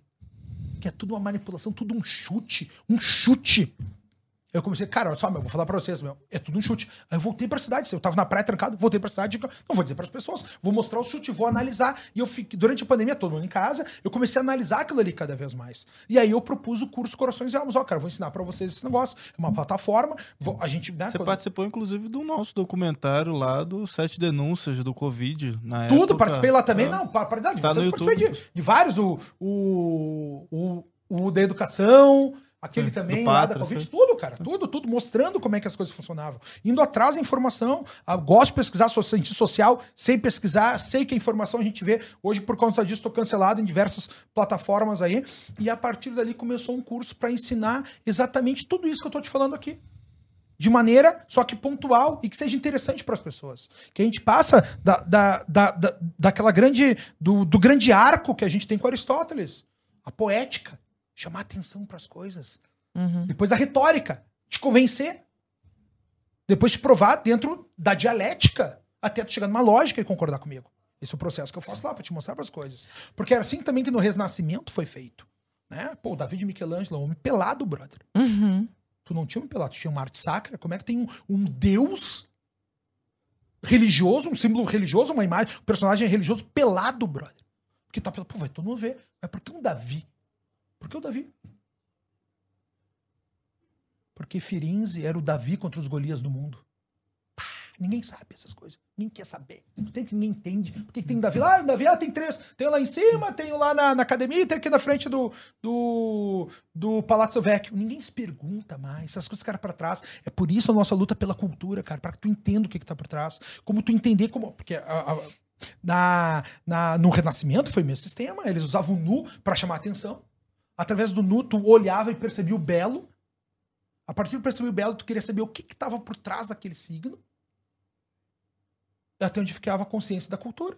Era isso que eles faziam, era esse mesmo caminho aristotélico. Quando eles redescobrem tudo isso, agora a gente está tendo um terceiro renascimento a gente ficar tendo os assuntos que a gente tem aqui de filosofia, só que é o terceiro renascimento. Com tanta gente interessada, né? Toda a gente, é o Brasil Paralelo, o sucesso que é. O meu curso lá também. O seu curso. Parte, o seu curso são milhares de alunos, né? Poxa, eu não posso nem dizer o número aqui, porque uh -huh. não pode saber.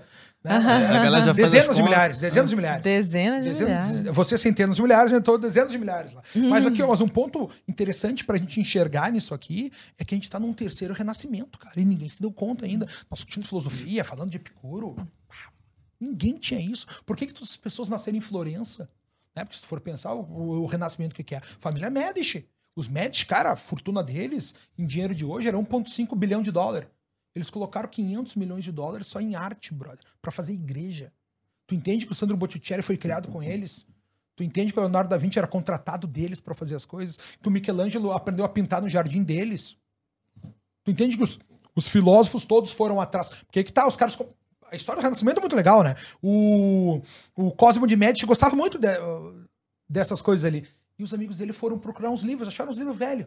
Lá no monastério München, né? Nos monks, no, nos monastérios, acharam. O... Primeiro que eles acham é The Heron Natura, né? Da natureza das coisas. Do Lucrécio. E acharam também do ofício. É, do ofício. Do Ovídio, né?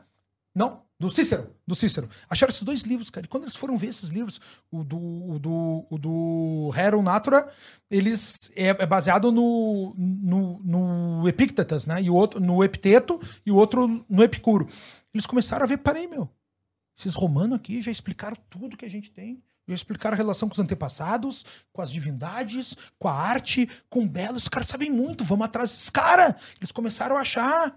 Não é à toa que tudo nasce em Firenze. Tem as melhores obras de arte, tem os melhores pensadores, depois começaram a exportar. Da Vinci foi, foi fazer com os fortes em Milano, construiu Milano, as arcas, as, a, os próprio navilho, as defesas. Depois ele vai trabalhar com Francisco da França. Ele está enterrado aonde? No Clos Lucé, né? Cloluce, lá em Amboise. O Rafael Sâncio, né? O Rafael ele vai para Roma, ele vai pintar os aposentos do Alexandre VI, fazer a escola de Atenas, fazer o Platão, o, Platão as apontando para o céu e o Aristóteles dizendo meio termo. Tá ali no belo, na tua frente. Eh, quando Firenze é feita, tem parte do, do Uffizi, do Museu Uffizi, que é externa para todo mundo ver. O belo, para o ser humano ver o belo no dia a dia. Olha a discussão que a gente está fazendo, trazendo conhecimento com belo para as pessoas entenderem. A gente está vivendo essa revolução que a gente fala, tem um nome, acho que ninguém falou disso ainda, acho que os primeiros caras a falar. A gente está no terceiro renascimento. O mundo mudou, meus amigos. A gente está buscando aquele conceito do belo, o conceito da arte, o conceito do justo e injusto, bom e feio, bom e mal, através de exemplos. E é uma revolução que está acontecendo. Uma revolução no mundo todo. E aí, óbvio, o sistema não quer que isso aconteça. Tanto que os médicos foram execrados. Hum. Não é, né? Tinham, pisavam na bola de vez em quando, uhum, né? Mas foram uhum. execrados, foram tirados do poder. Acabou, o Renascimento se espalhou pela, pela Itália, tem um pouco dele em Milano, tem Roma, né? Mas ali não saiu dali. Essa história se acabou com uma geração. Porque pessoas que botaram. Cara, como é que a gente tem esses bilionários tudo hoje não investe no belo, cara? Como é que a gente tem um Elon Musk, não, bilhões, trilhões, não investe no belo? Como é que a gente não tem mais o belo hoje? Uma a gente falou muito disso no fim da beleza. Né? Uhum, é que tá. Demais. Por quê? Por quê? Trilhardários. Custa. É. Custa chegar um bilionário brasileiro e pagar e virar, o, virar um, um mecenas aqui, cara. Pô, tem é. cara com bilhões aí, cara. Pega uns 200 milhões, vão dar pros artistas bom. Vamos fundar, vamos pensar um negócio. Vamos dar um passo adiante. É dinheiro que falta pra direita. O que, é que falta pra direita? Dinheiro. Porque tá todo mundo pensando na sua vida. Aí que tá, a esquerda que é o coletivismo, né? Que é a submissão do indivíduo a uma, a, a uma abstração social. A, direita não, a direita são os machos lá lutando para ganhar dinheiro, trabalhar, sentar a mulher. Pá, pá. Fazendeiro, pá. É isso aí. É. Não, e, e adiante, é isso que tem. Cara, isso, isso é muito uhum. claro, né? Pra, pra mim, é, tu falou, pô, mas é meio pessimista. Não. Quanto mais claro tu vê, melhor toma as decisões. Uhum. Melhor a gente escolhe. Sim, claro. É isso pra mim é mais importante. Quem quiser fazer qualquer projeto desse daí, pode falar comigo que eu chuto adiante aí, tá? Pode. Sério mesmo, cara. Vamos fazer uma, Sim, um negócio claro. do caramba aqui. Sabe? Claro. Pô, chegou a hora, entendeu? E a gente tem umas, umas cabeças pensantes. Olha o que o Brasil tá fazendo, cara. Só o fato da gente ter essa conversa, ter uma audiência que tem. Enorme. Pra falar esse papo aqui, para esse papo de louco para quem vê de fora não entende o que eles estão falando isso aqui. Como é que é alteridade? Uhum. É, Mas o que, que tu acha que falta para direita, assim, atual? Cara, o que falta para direita é aquilo que a esquerda Além tem, do né? dinheiro que você tá falando. Organização, né, cara? Organização, porque o ser humano. É que tá, meu. O, o, o cara, quando é bem macho, né? Eu tenho aquele boca brava lá. O cara, quando é bem macho, assim, ele não, não, sub, ele, ele não submete aos outros. Entendeu? Porque o homem é treinado para não submeter. O macho é treinado para não submeter. Ele não quer essa submissão. Então o que falta aqui é uma organização, cara. Um centro de referência. Nós não temos.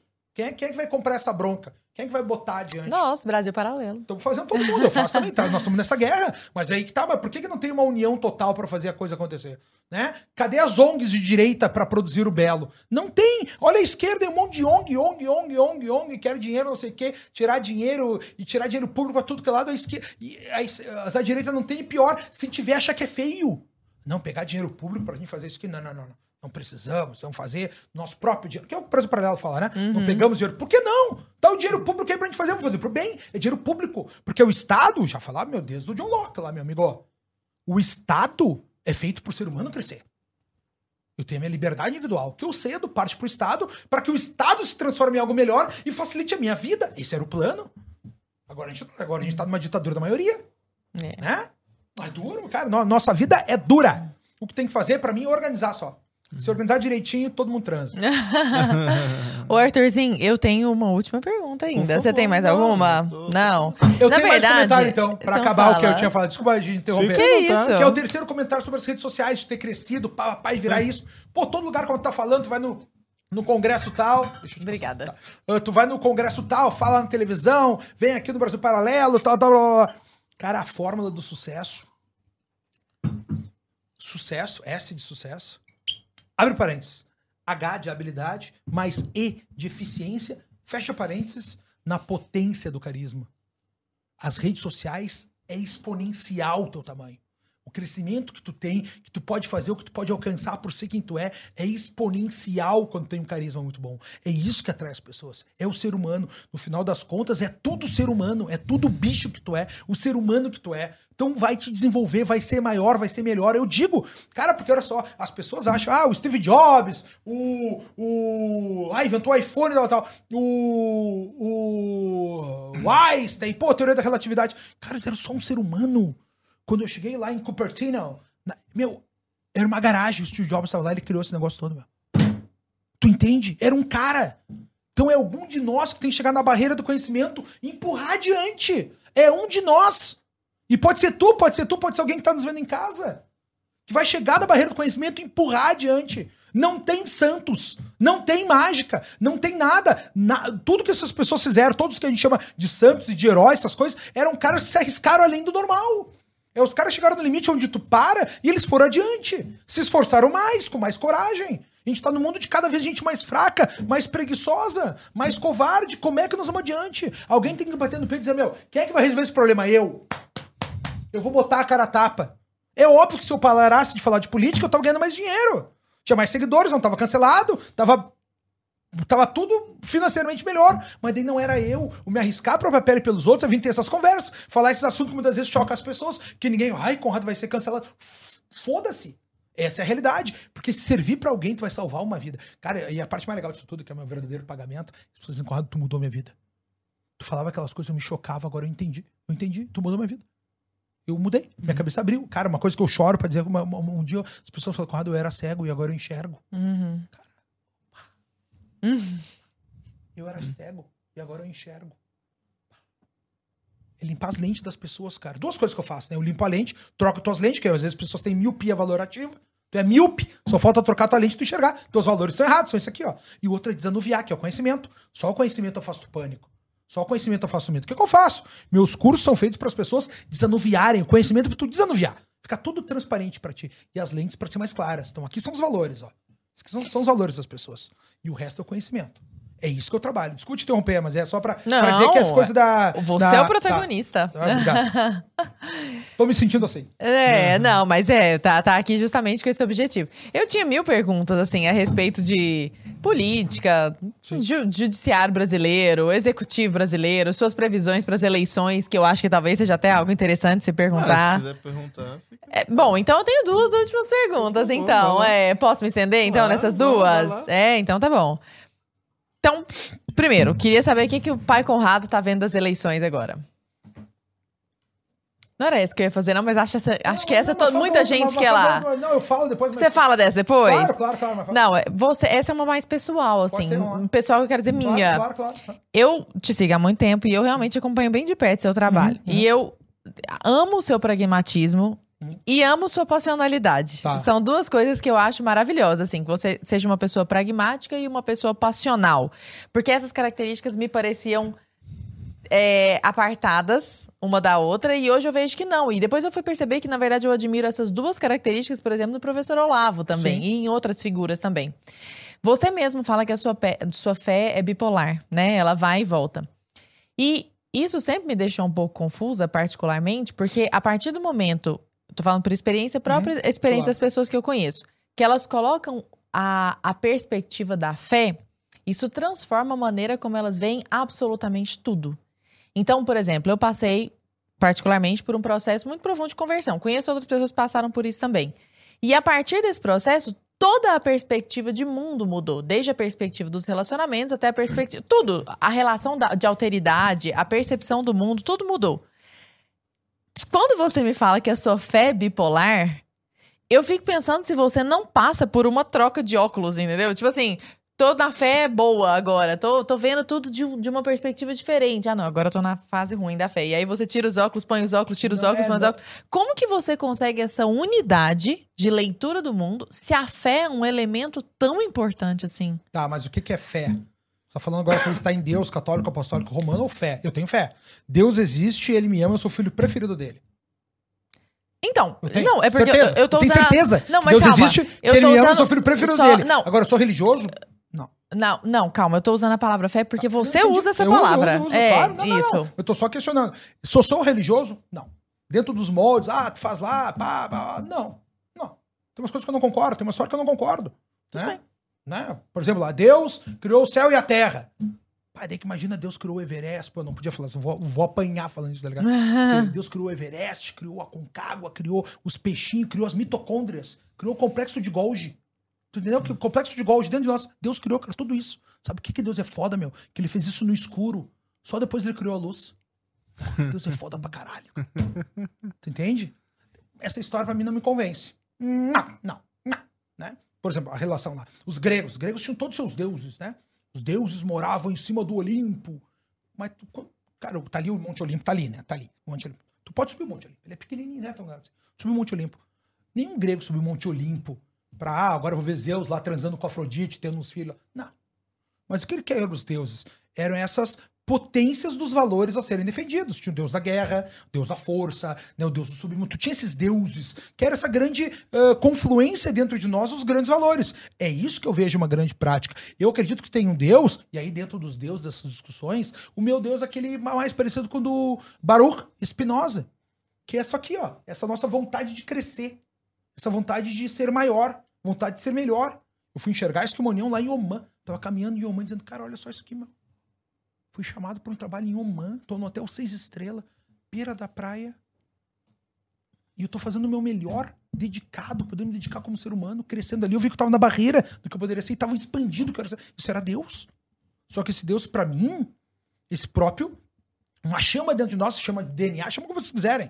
Então, tem esse Deus? Tem. É o Deus cristão, católico, apostólico, romano? Não sei te dizer. Por isso que eu digo que é bipolar. Tem Deus? Tem. Tem experiência com ele? Tem. Tem experiência metafísica? Tenho. Tem sentido. Quer, quer coisa mais transcendente do que a gente está fazendo aqui? Isso aqui é transcendência pura? É a próxima geração. Levar o melhor conhecimento para a próxima geração. É o sentido de se perpetuar. O ser humano tem medo da morte. Por que a gente faz tudo isso? Para eu ser lembrado, para não ser esquecido. E é por isso que a gente criou os deuses muitas vezes. Porque tu sofria, tu não queria morrer. Daí tu tem que criar um deus. É uma discussão longa da antropologia? É. Vou apanhar falando isso. Muita gente que é muito uh, fervoroso dentro da religião vai querer bater em mim. Outras pessoas, pô, Conrado, concordo contigo. Tem essa visão, pô, eu também tenho essas dúvidas, tal, tal. A gente vai levando, porque para mim, cara, isso é. Não vou dizer que é secundário, tá? Mas isso é. É a tua própria existência que vai gritar. Porque assim, ó, a fé é só se tu viveu o metafísico. Só se tu viveu a transcendência. Eu vivi, eu sei que tem.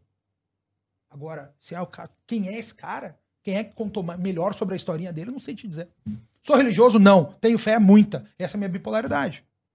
Porque tem um Deus, tenho. Agora, como é que eu vou te explicar? Eu não sei te explicar ainda. Então, na verdade, não é que sua fé seja bipolar. Sua fé é constante. Minha fé é constante. Constante. Agora, se eu acho que tem uma outra vida, Entendi. É o pé na eternidade que dá essa coceira ali, né? Não, é o que eu te falei. Eu vi, eu vi meu pai defender, ah, Conrado, mas você foi uma escolha. Deus também é bullshit. Meu pai morreu, eu enterrei. Eu não, eu não acho que quando eu morrer eu vou ver meu pai. Meu pai morreu, eu joguei a cinza dele pro alto lá, acabou, tá ligado? Acabou. Não tem, acabou. Então o que que eu vivo? O que que eu, que que eu vivo? Vai que eu esteja errado. Aí eu falei que a minha bipolaridade, minha fé é estoica. Eu descobri que o Sêneca dizia, ó, oh, tu tem que esperar o melhor e te preparar pro pior. É o que eu faço. Eu espero o melhor. Eu vivo dentro dos preceitos, sou um cara correto, sou um cara honesto, sou transparente muitas vezes até demais. Mas, de alguma forma, eu acho que tudo aqui pode acabar. E tá tudo bem, por isso que eu aproveito. Viajo, curto, amo os amigos, digo que amo, espalho a palavra. Conrado, vamos fazer um podcast demorou inteira, vamos lá, porque esse vai ser o momento de levar mais a palavra para as pessoas, ensinar mais as pessoas. A minha energia combina com isso. O que eu faço e que energia é essa? É o Deus. Deus. Por isso que eu digo, Deus existe, ele me ama, eu sou filho preferido dele. E eu acho que todo mundo tem que pensar isso. Capitão? Ai, tu não é o filho preferido de Deus. Uma vez eu tinha uma amiga que dizia, tu não é o preferido, não. Preferido sou eu. Ela brigava. Não, cara. Todo mundo tem que pensar isso, entendeu? Deus existe, ele te ama, tu é o preferido dele. Porque o Deus é o eterno outro. O que, que é fé? Fé na hora do desespero, tu achar que tu não tá sozinho. Porque é ruim estar tá sozinho no desespero. Eu já passei situações de desespero. Desespero, pai morrendo, gemendo numa cama até morrer, tá ligado? Da, da médica diz, ó, oh, cara, a partir de agora, se a gente levar ele pra, pra UTI, nós só vamos estar tá, uh, uh, expandindo artificialmente a vida dele. Então, ah, então não é pra UTI. Vou deixar meu pai morrer. Tu acha que é fácil? Não é. Largar uma vida toda, virar fotógrafo. Do zero, largar do zero. Zero. Tu com duas faculdades falando, não, é, ganhar todo dinheiro, é tudo certo. Então vamos largar como essa outra do zero. Porra! E aí, porque eu acho que eu tenho que é necessário. Quem que me deu? Deus. Natureza. Esse Deus, essa visão. Não sei se respondi o que tu me perguntou, é assim que eu vejo. E é uma eterna disputa. Quando eu falei que, que era bipolar, que uma vez eu vi uma entrevista com Michel Houellebecq, né? Perguntaram para ele assim: Tu acredita em Deus? Daí ele falou assim: ó, às vezes sim, às vezes não. Uhum. E a entrevista, e a entrevistadora pergunta: uhum. Tá, e agora? Agora, agora? Agora eu acredito. Uhum. e é isso, eu me sinto assim. Às vezes eu acredito, às vezes eu não acredito. Agora talvez eu não sei explicar. Ah, é Conrado, tem que ler. Cara, acabei de ler a Bíblia de novo agora. Acho do caramba. Aquele Ato dos Apóstolos, né, meu? Que livro, né, cara? Que livro, né? Vai lendo, lendo uma historinha, tal, tá, tal, vamos pra cá, pá, pá, pá, pá. Do caramba, cara. Do caramba. Acabei de ler agora, semana, semana passada. Acabei de ler o Apocalipse. Apocalipse. Revelations, em inglês, que é o que a gente tá vendo. Uhum. Apocalipso. Nós estamos saindo do Calipso. A Calipso era aquela deusa do Odisseu, né? Sabe que o Odisseu, ele vai lá guerrear. O Odisseu é Ulisses, né? O Ulisses deixa a mulher dele, a Penélope. Tá todo mundo querer comer a Penélope. A Penélope, ah, não, teu marido não vai voltar. Ela tá lá fazendo a roca de Penélope, né? Tá fazendo lá o tricôzinho dela. Eu, não, quando acabar o tricô, eu vou casar com vocês. E ela sempre desfaz o tricô todo dia. Parece a mil e de uma noite, né? Uhum. Sempre postergando no... Tipo, o, o Ulisses vai. Daí o Ulisses estão tomando um pau desgraçado. Vão perder, já, os caras estão dando risada já. Ele faz o cavalo de Troia né? Manda o cavalo de Troia, ganha a guerra, e ele tá voltando para casa. Quando ele tá voltando para casa, ele. Poseidon lá, pai, ele mata o Cíclope, Poseidon fica brabo, que era filho do, do Poseidon, que é o deus dos mares, fica brabo, e ele cai, e a Calypso, que é a sereia lá, deus sereia, puxa ele pro. para dentro de uma caverna lá, submundo, subaquática. Ele vai pro Calypso, fica escondido, fica sete anos lá. E ela quer dar para ele, chamar as mulheres para dar. Ela quer dar o contrário para ele. Mas ela propõe para ele: olha só, cara, se tu ficar aqui comigo, eu te dou a vida eterna. Vida eterna, vai viver para sempre. E ele falou assim: pá, vai viver para sempre. Pá, mas se eu viver velho, não. Não, mas tu, tu vai viver para sempre, vai ser jovem, pau duro, a fuder, forte, rijo. Né? Pá. O que que o Ulisses responde para ela quando ela faz essa essa proposta, essa proposta para ele? Diz assim: tá, mas não, não me adianta eu viver para sempre num lugar que não é meu fora do meu lugar. Vou chorar, tá ligado? Que é quando a vida faz sentido. Não adianta ver fora do meu lugar. Eu tenho que voltar para Ítaca. E ele sai da Calypso, vai pro Apocalipse. Apocalipse. Saiu. Revelations. Volta pra Penélope, lugar dele, onde ele era rei. Se fuder, meu. Vai se fuder. Uhum. Essa é a parte mais bonita da vida. Uhum. Quando chega sentido, eu sou eu, tenho meu lugar. Esse é uma, isso aqui, o meu choro aqui é choro de encontrar sentido na vida. Eu choro porque eu vi sentido na vida. Isso aqui é Deus, ó. Isso aqui no inferno não é inferno. Isso aqui que a gente tá vendo, a gente tá no inferno, a vida é uma merda. Ah, mas tu é muito niilista, muito, muito pessimista. Não, a vida é um inferno. Só que isso aqui não é inferno, ó. Lê a Odisseia. Não é um inferno pra tu enxergar. O que, que me adianta a vida eterna? O cara lutou, venceu, era rei, largou a mulher. Para lá, que me adianta a vida eterna? Se eu tô fora do meu lugar, tô fora de onde eu sou, tô fora do que sou eu. Não interessa. Por isso tem que saber quem tu é no mundo. Como é que tu vai saber quem tu é no mundo? Alteridade. de convivendo com os outros, convivendo, sabendo o teu lugar no mundo, do que, que tu é feito, do que, que tu é bom, do que, que tu é mal, do que, que tu pode aprender, do que, que pode crescer. É isso que interessa. As pessoas não entenderam, a vida é fácil. Um cara já explicou, quem foi que explicou? Porra do Sócrates. Conhece a ti mesmo, oráculo de Delfos, né? Uhum. Conhece a ti mesmo, qual é outra coisa? Só sei que nada sei. Sou limitado, quero saber mais. Eu só sei que nada sei, só eu quero saber mais. Né? Só que quanto mais eu sei, mais eu sou. Mais eu cresço, mais eu vejo belo, mais eu leio Odisseia e me emociono. Mas eu trabalho, falo, papai, e me emociono, quero saber mais. Eu quero tudo da vida. Porque olha o playground que Deus nos botou, cara. Olha isso aqui. Uhum. Vai dizer que não é Deus? Uhum. Tem que ter um negócio, cara. Não pode ser, não pode ser à toa que essas coisas existem, né? Que é o belo, que é tudo. Então, quando tu, tu me pergunta essas coisas, eu digo, eu não sei te explicar. É isso aqui, eu acredito assim. Uhum. É assim que eu vejo o mundo. E saber o teu lugar no mundo. É o que falta para as pessoas, saber seu lugar no mundo. Quando tiver teu lugar no mundo, tu vai estar tá bem. Não te adianta a vida eterna, não te adianta o corpo escultural Tu quer saber o teu lugar no mundo. É isso que faz aparecer. E aí, como é que sabe o teu lugar no mundo? Quando o teu exterior e o teu interior são a mesma pessoa. Assim tu vai dormir, assim tu vai ser verdadeiro, não tem que te lembrar das mentiras que tu contou, porque tu não fala mais mentira, né? Tu vai honrar teu pai e tua mãe, tu vai fazer o teu melhor, tu vai saber quem tu é e tu vai liderar os outros. Porque o ponto aqui que a gente faz é um líder. O que, que tu é? Ah, é eu sou um líder. O que, que eu faço? Sou um líder. Né? Eu falo e as pessoas me ouvem. As pessoas concordam, concordam e pensam. E eu tomo e ponho a cara a tapa. Isso é ser homem. O que, que tu é? Eu sou um homem. Eu sou um homem. Um homem líder que vai fazer. Isso que a gente tinha que ter mais. Se cada um puxar sua responsabilidade, a gente transforma o mundo. Só que agora vem, quando tu fala isso, tem um cara que tá vendo lá, vai, mas que bobo, que metido. Tu tinha que querer ser assim, querido. Hum. Tu tinha que querer ser esse cara que bate no peito e dizer: vem que é comigo, vem que eu bato. Deixa comigo. Final da Copa do Mundo, 45, disputa de pênaltis, da bola que eu vou bater. Uhum. Isso, agora. Ah, tá louco? Não. Tem cara que se esconde. Esse é o mundo. Próxima pergunta? Conradão, eu quero saber primeiro é. também como a gente acha você nas redes sociais. Eu imagino que todo mundo já sabe. Claro. Né? Mas vai que tem um desavisado que tá assim, quem é esse homem? E objetivamente, só pra gente fazer essa pergunta é. que a, a, a, Lara fez, da, é. do, de como é que você enxerga o cenário político, a eleição Ele fala muito ano, disso, assim. Né?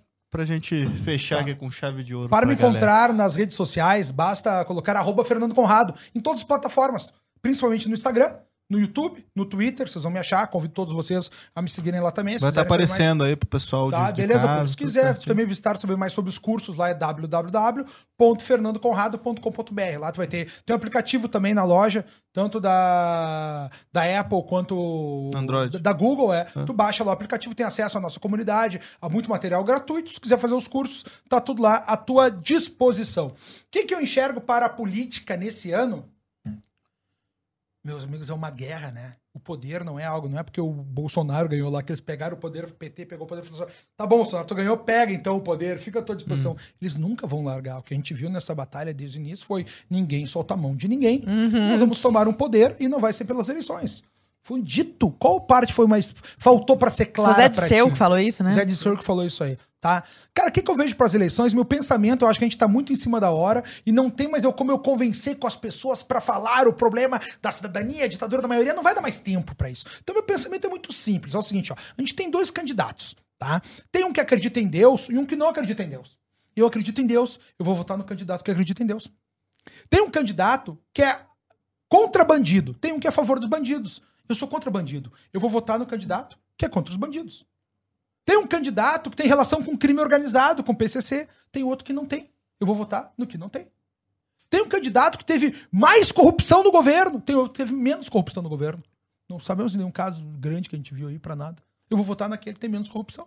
É muito simples o pensamento, porque a vida, porque hoje o que foi que a gente viu nesse período todo aí de narrativas, né? Que a vida Uh, que a gente não pode, ah, é terceira via, muita polarização. A vida é polarizada, meus amigos. Qual parte vocês não entenderam esse negócio? Uhum é céu e inferno, bom e mal, Deus e o diabo, certo e errado, justo e injusto. As grandes escolhas da vida são polarizadas. É um lado ou outro. É Alguma né? outra pode ser zona cinzenta, mas as grandes discussões valorativas são desses grandes espectros. O que, que eu vejo acontecendo? A imensa maioria dos brasileiros tem essa visão mais vinculada à, à tradição mais vinculado a esses, né? Tem um que é pró-aborto, um que é contra o aborto, né? É, essas de escolha. O que, que eu vejo que vai acontecer aqui é, se nós pararmos para enxergar dualmente as coisas, na imensa maioria dos brasileiros tem uma visão que escolhe para esse lado, nós vamos ter uma reeleição do presidente Jair Bolsonaro. O que a gente está vendo é escolhas por todos os lados, ninguém largando a mão de ninguém e dizendo que nós teremos aí, né, que eles vão tomar o poder e para isso não quer dizer que eles vão ter que vencer as eleições. Portanto, meus amigos, nessa disputa eu enxergo a vitória do presidente Jair Bolsonaro, né? Mas vai ser uma luta muito árdua. E eu quero que todos vocês aí, por mais que a gente enxergue queira, porque isso aqui também tem muito wishful thinking, acho que o Brasil né, foi, foi uma grande transformação nesse último ano que, é, que a gente viveu e que a gente lute para cada um de nós. Cada um toma suas decisões, quem quer que ganhe, quem não ganhe. Eu só quero que tu, que vai votar nesse ano, leve mais alguém para votar do lado que tu vai votar. É isso que eu quero, que a gente não tenha esse grande número de indecisos. Leva alguém, carrega tua mãe, leva teu irmão, leva a cunhada, convida as pessoas para ir lá no dia e votar. A gente tem a maior escolha e agora é o ponto. A política é feita disso. É feita de choque de ideias, de debate e esse é o grande ponto que nós vamos escolher que mundo que a gente quer para nós.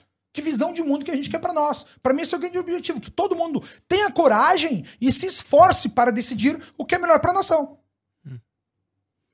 Beleza. Muito bom, hein, Lara? Muito bom, tá doido. Achei ótimo, Conrado. A gente falou pouco nesse podcast, hein, Lara? Ah. você é sanguíneo, Conrado? Ah, meu, isso é, é Eu acho que você é colérico. É. Isso é tudo bullshitagem. Oh. Não, mas tá bom, dentro é... dessa bullshitagem, é, você é qual dessas bullshitagens? Meu, isso aí é, meu, isso aí é meu, eu aprendi isso na catequese. Hoje em dia, os caras dão cursos, né? Você é sanguíneo, é colérico, tá? Meu, eu aprendi na catequese. Os quatro temperamentos de Deus. Meu, tô aprendendo na catequese com 11 anos esse negócio. E aí, quando não serve os quatro, mistura, né? Ah, não, eu sou sanguíneo, mas sou meio colérico. daí, daí vem o golpe dos signos. Aí eu sou signo, mas eu sou ah, leão, ascendente, ascendente Ares. Né? Não, mas a minha lua, olha só, é, é, é, sou, é, óbvio que eu sou leonino, meu ascendente é em Ares. Vocês estão vendo, né? Um leonino que se acha do caralho e é brigador igual Ares. E dos temperamentos? Mas a minha lua é em câncer, por isso que eu choro de vez em quando. Tá, achei muito vida... justificativo. Ah. Família, tu entendeu? E aí tu começa a inventar. E aí quando não serve, os caras vão pros arquétipos. Aí, aí o Jung aí, fez um, um, deu um golpe na galera. Então, não, mas colérico, né, Conrado? O ser humano, é, é, colérico, né? Que é o mais legal, né? Todo mundo quer ser colérico. Não, né? não sei se todo mundo quer ser Ai, colérico, não. É Sim, porque, porque, porque, o resto, é... porque o sanguíneo é um burro. Né? O sanguíneo é aquele que age sem pensar, Nós. burro. Né? Tem aquele outro não, que é Não, não é isso. Tá muito superficial é essa visão. Mole? Como é que ele tem um que é o bunda mole. É o fleumático. É o fleumático, eu sou fleumático.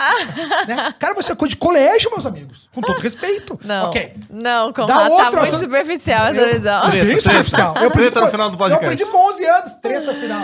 É. é faça um curso aí do... Ai, ai, ai, ai, ai. ai. Meu, é que o ser humano adora uma gavetinha pra botar as pessoas, né? Mas você colocou galera num monte de gaveta durante o podcast, o alfa, o beta, a hipergâmica. Gavetinha, gavetinha, eu sou isso.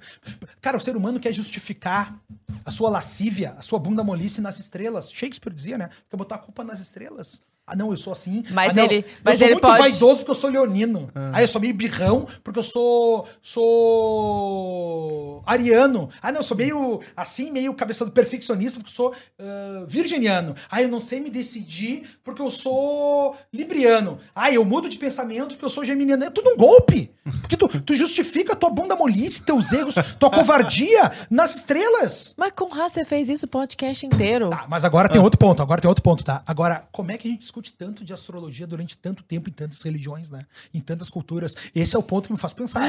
Esse é o ponto que me faz pensar. É, o próprio Olavo mesmo. Esse é o ponto Estudava que me faz pensar. Esse é. é o ponto que... Meu, esse é o ponto que me faz pensar. A é pano pra manga. Minha fé é bipolar, uma... querida. É bipolar. Vai precisar de uma segunda vinda. Só me convidar. Você vai vir de novo pra Quando parte 2? Quando quiser. Hoje a gente entrevistou o Fernando ou o Conrado? Os dois, né? Eu sou uma pessoa só, Fernando Conrado. Então, da próxima vez tem Fernando Conrado, parte 2. Parte 2. Então, galera, de casa, espero que vocês tenham gostado. A gente se vê na próxima terça-feira. Né? Beijo, né? meu povo. Abraço Obrigada, querido. Me sigam nas redes sociais, arroba Fernando Conrado.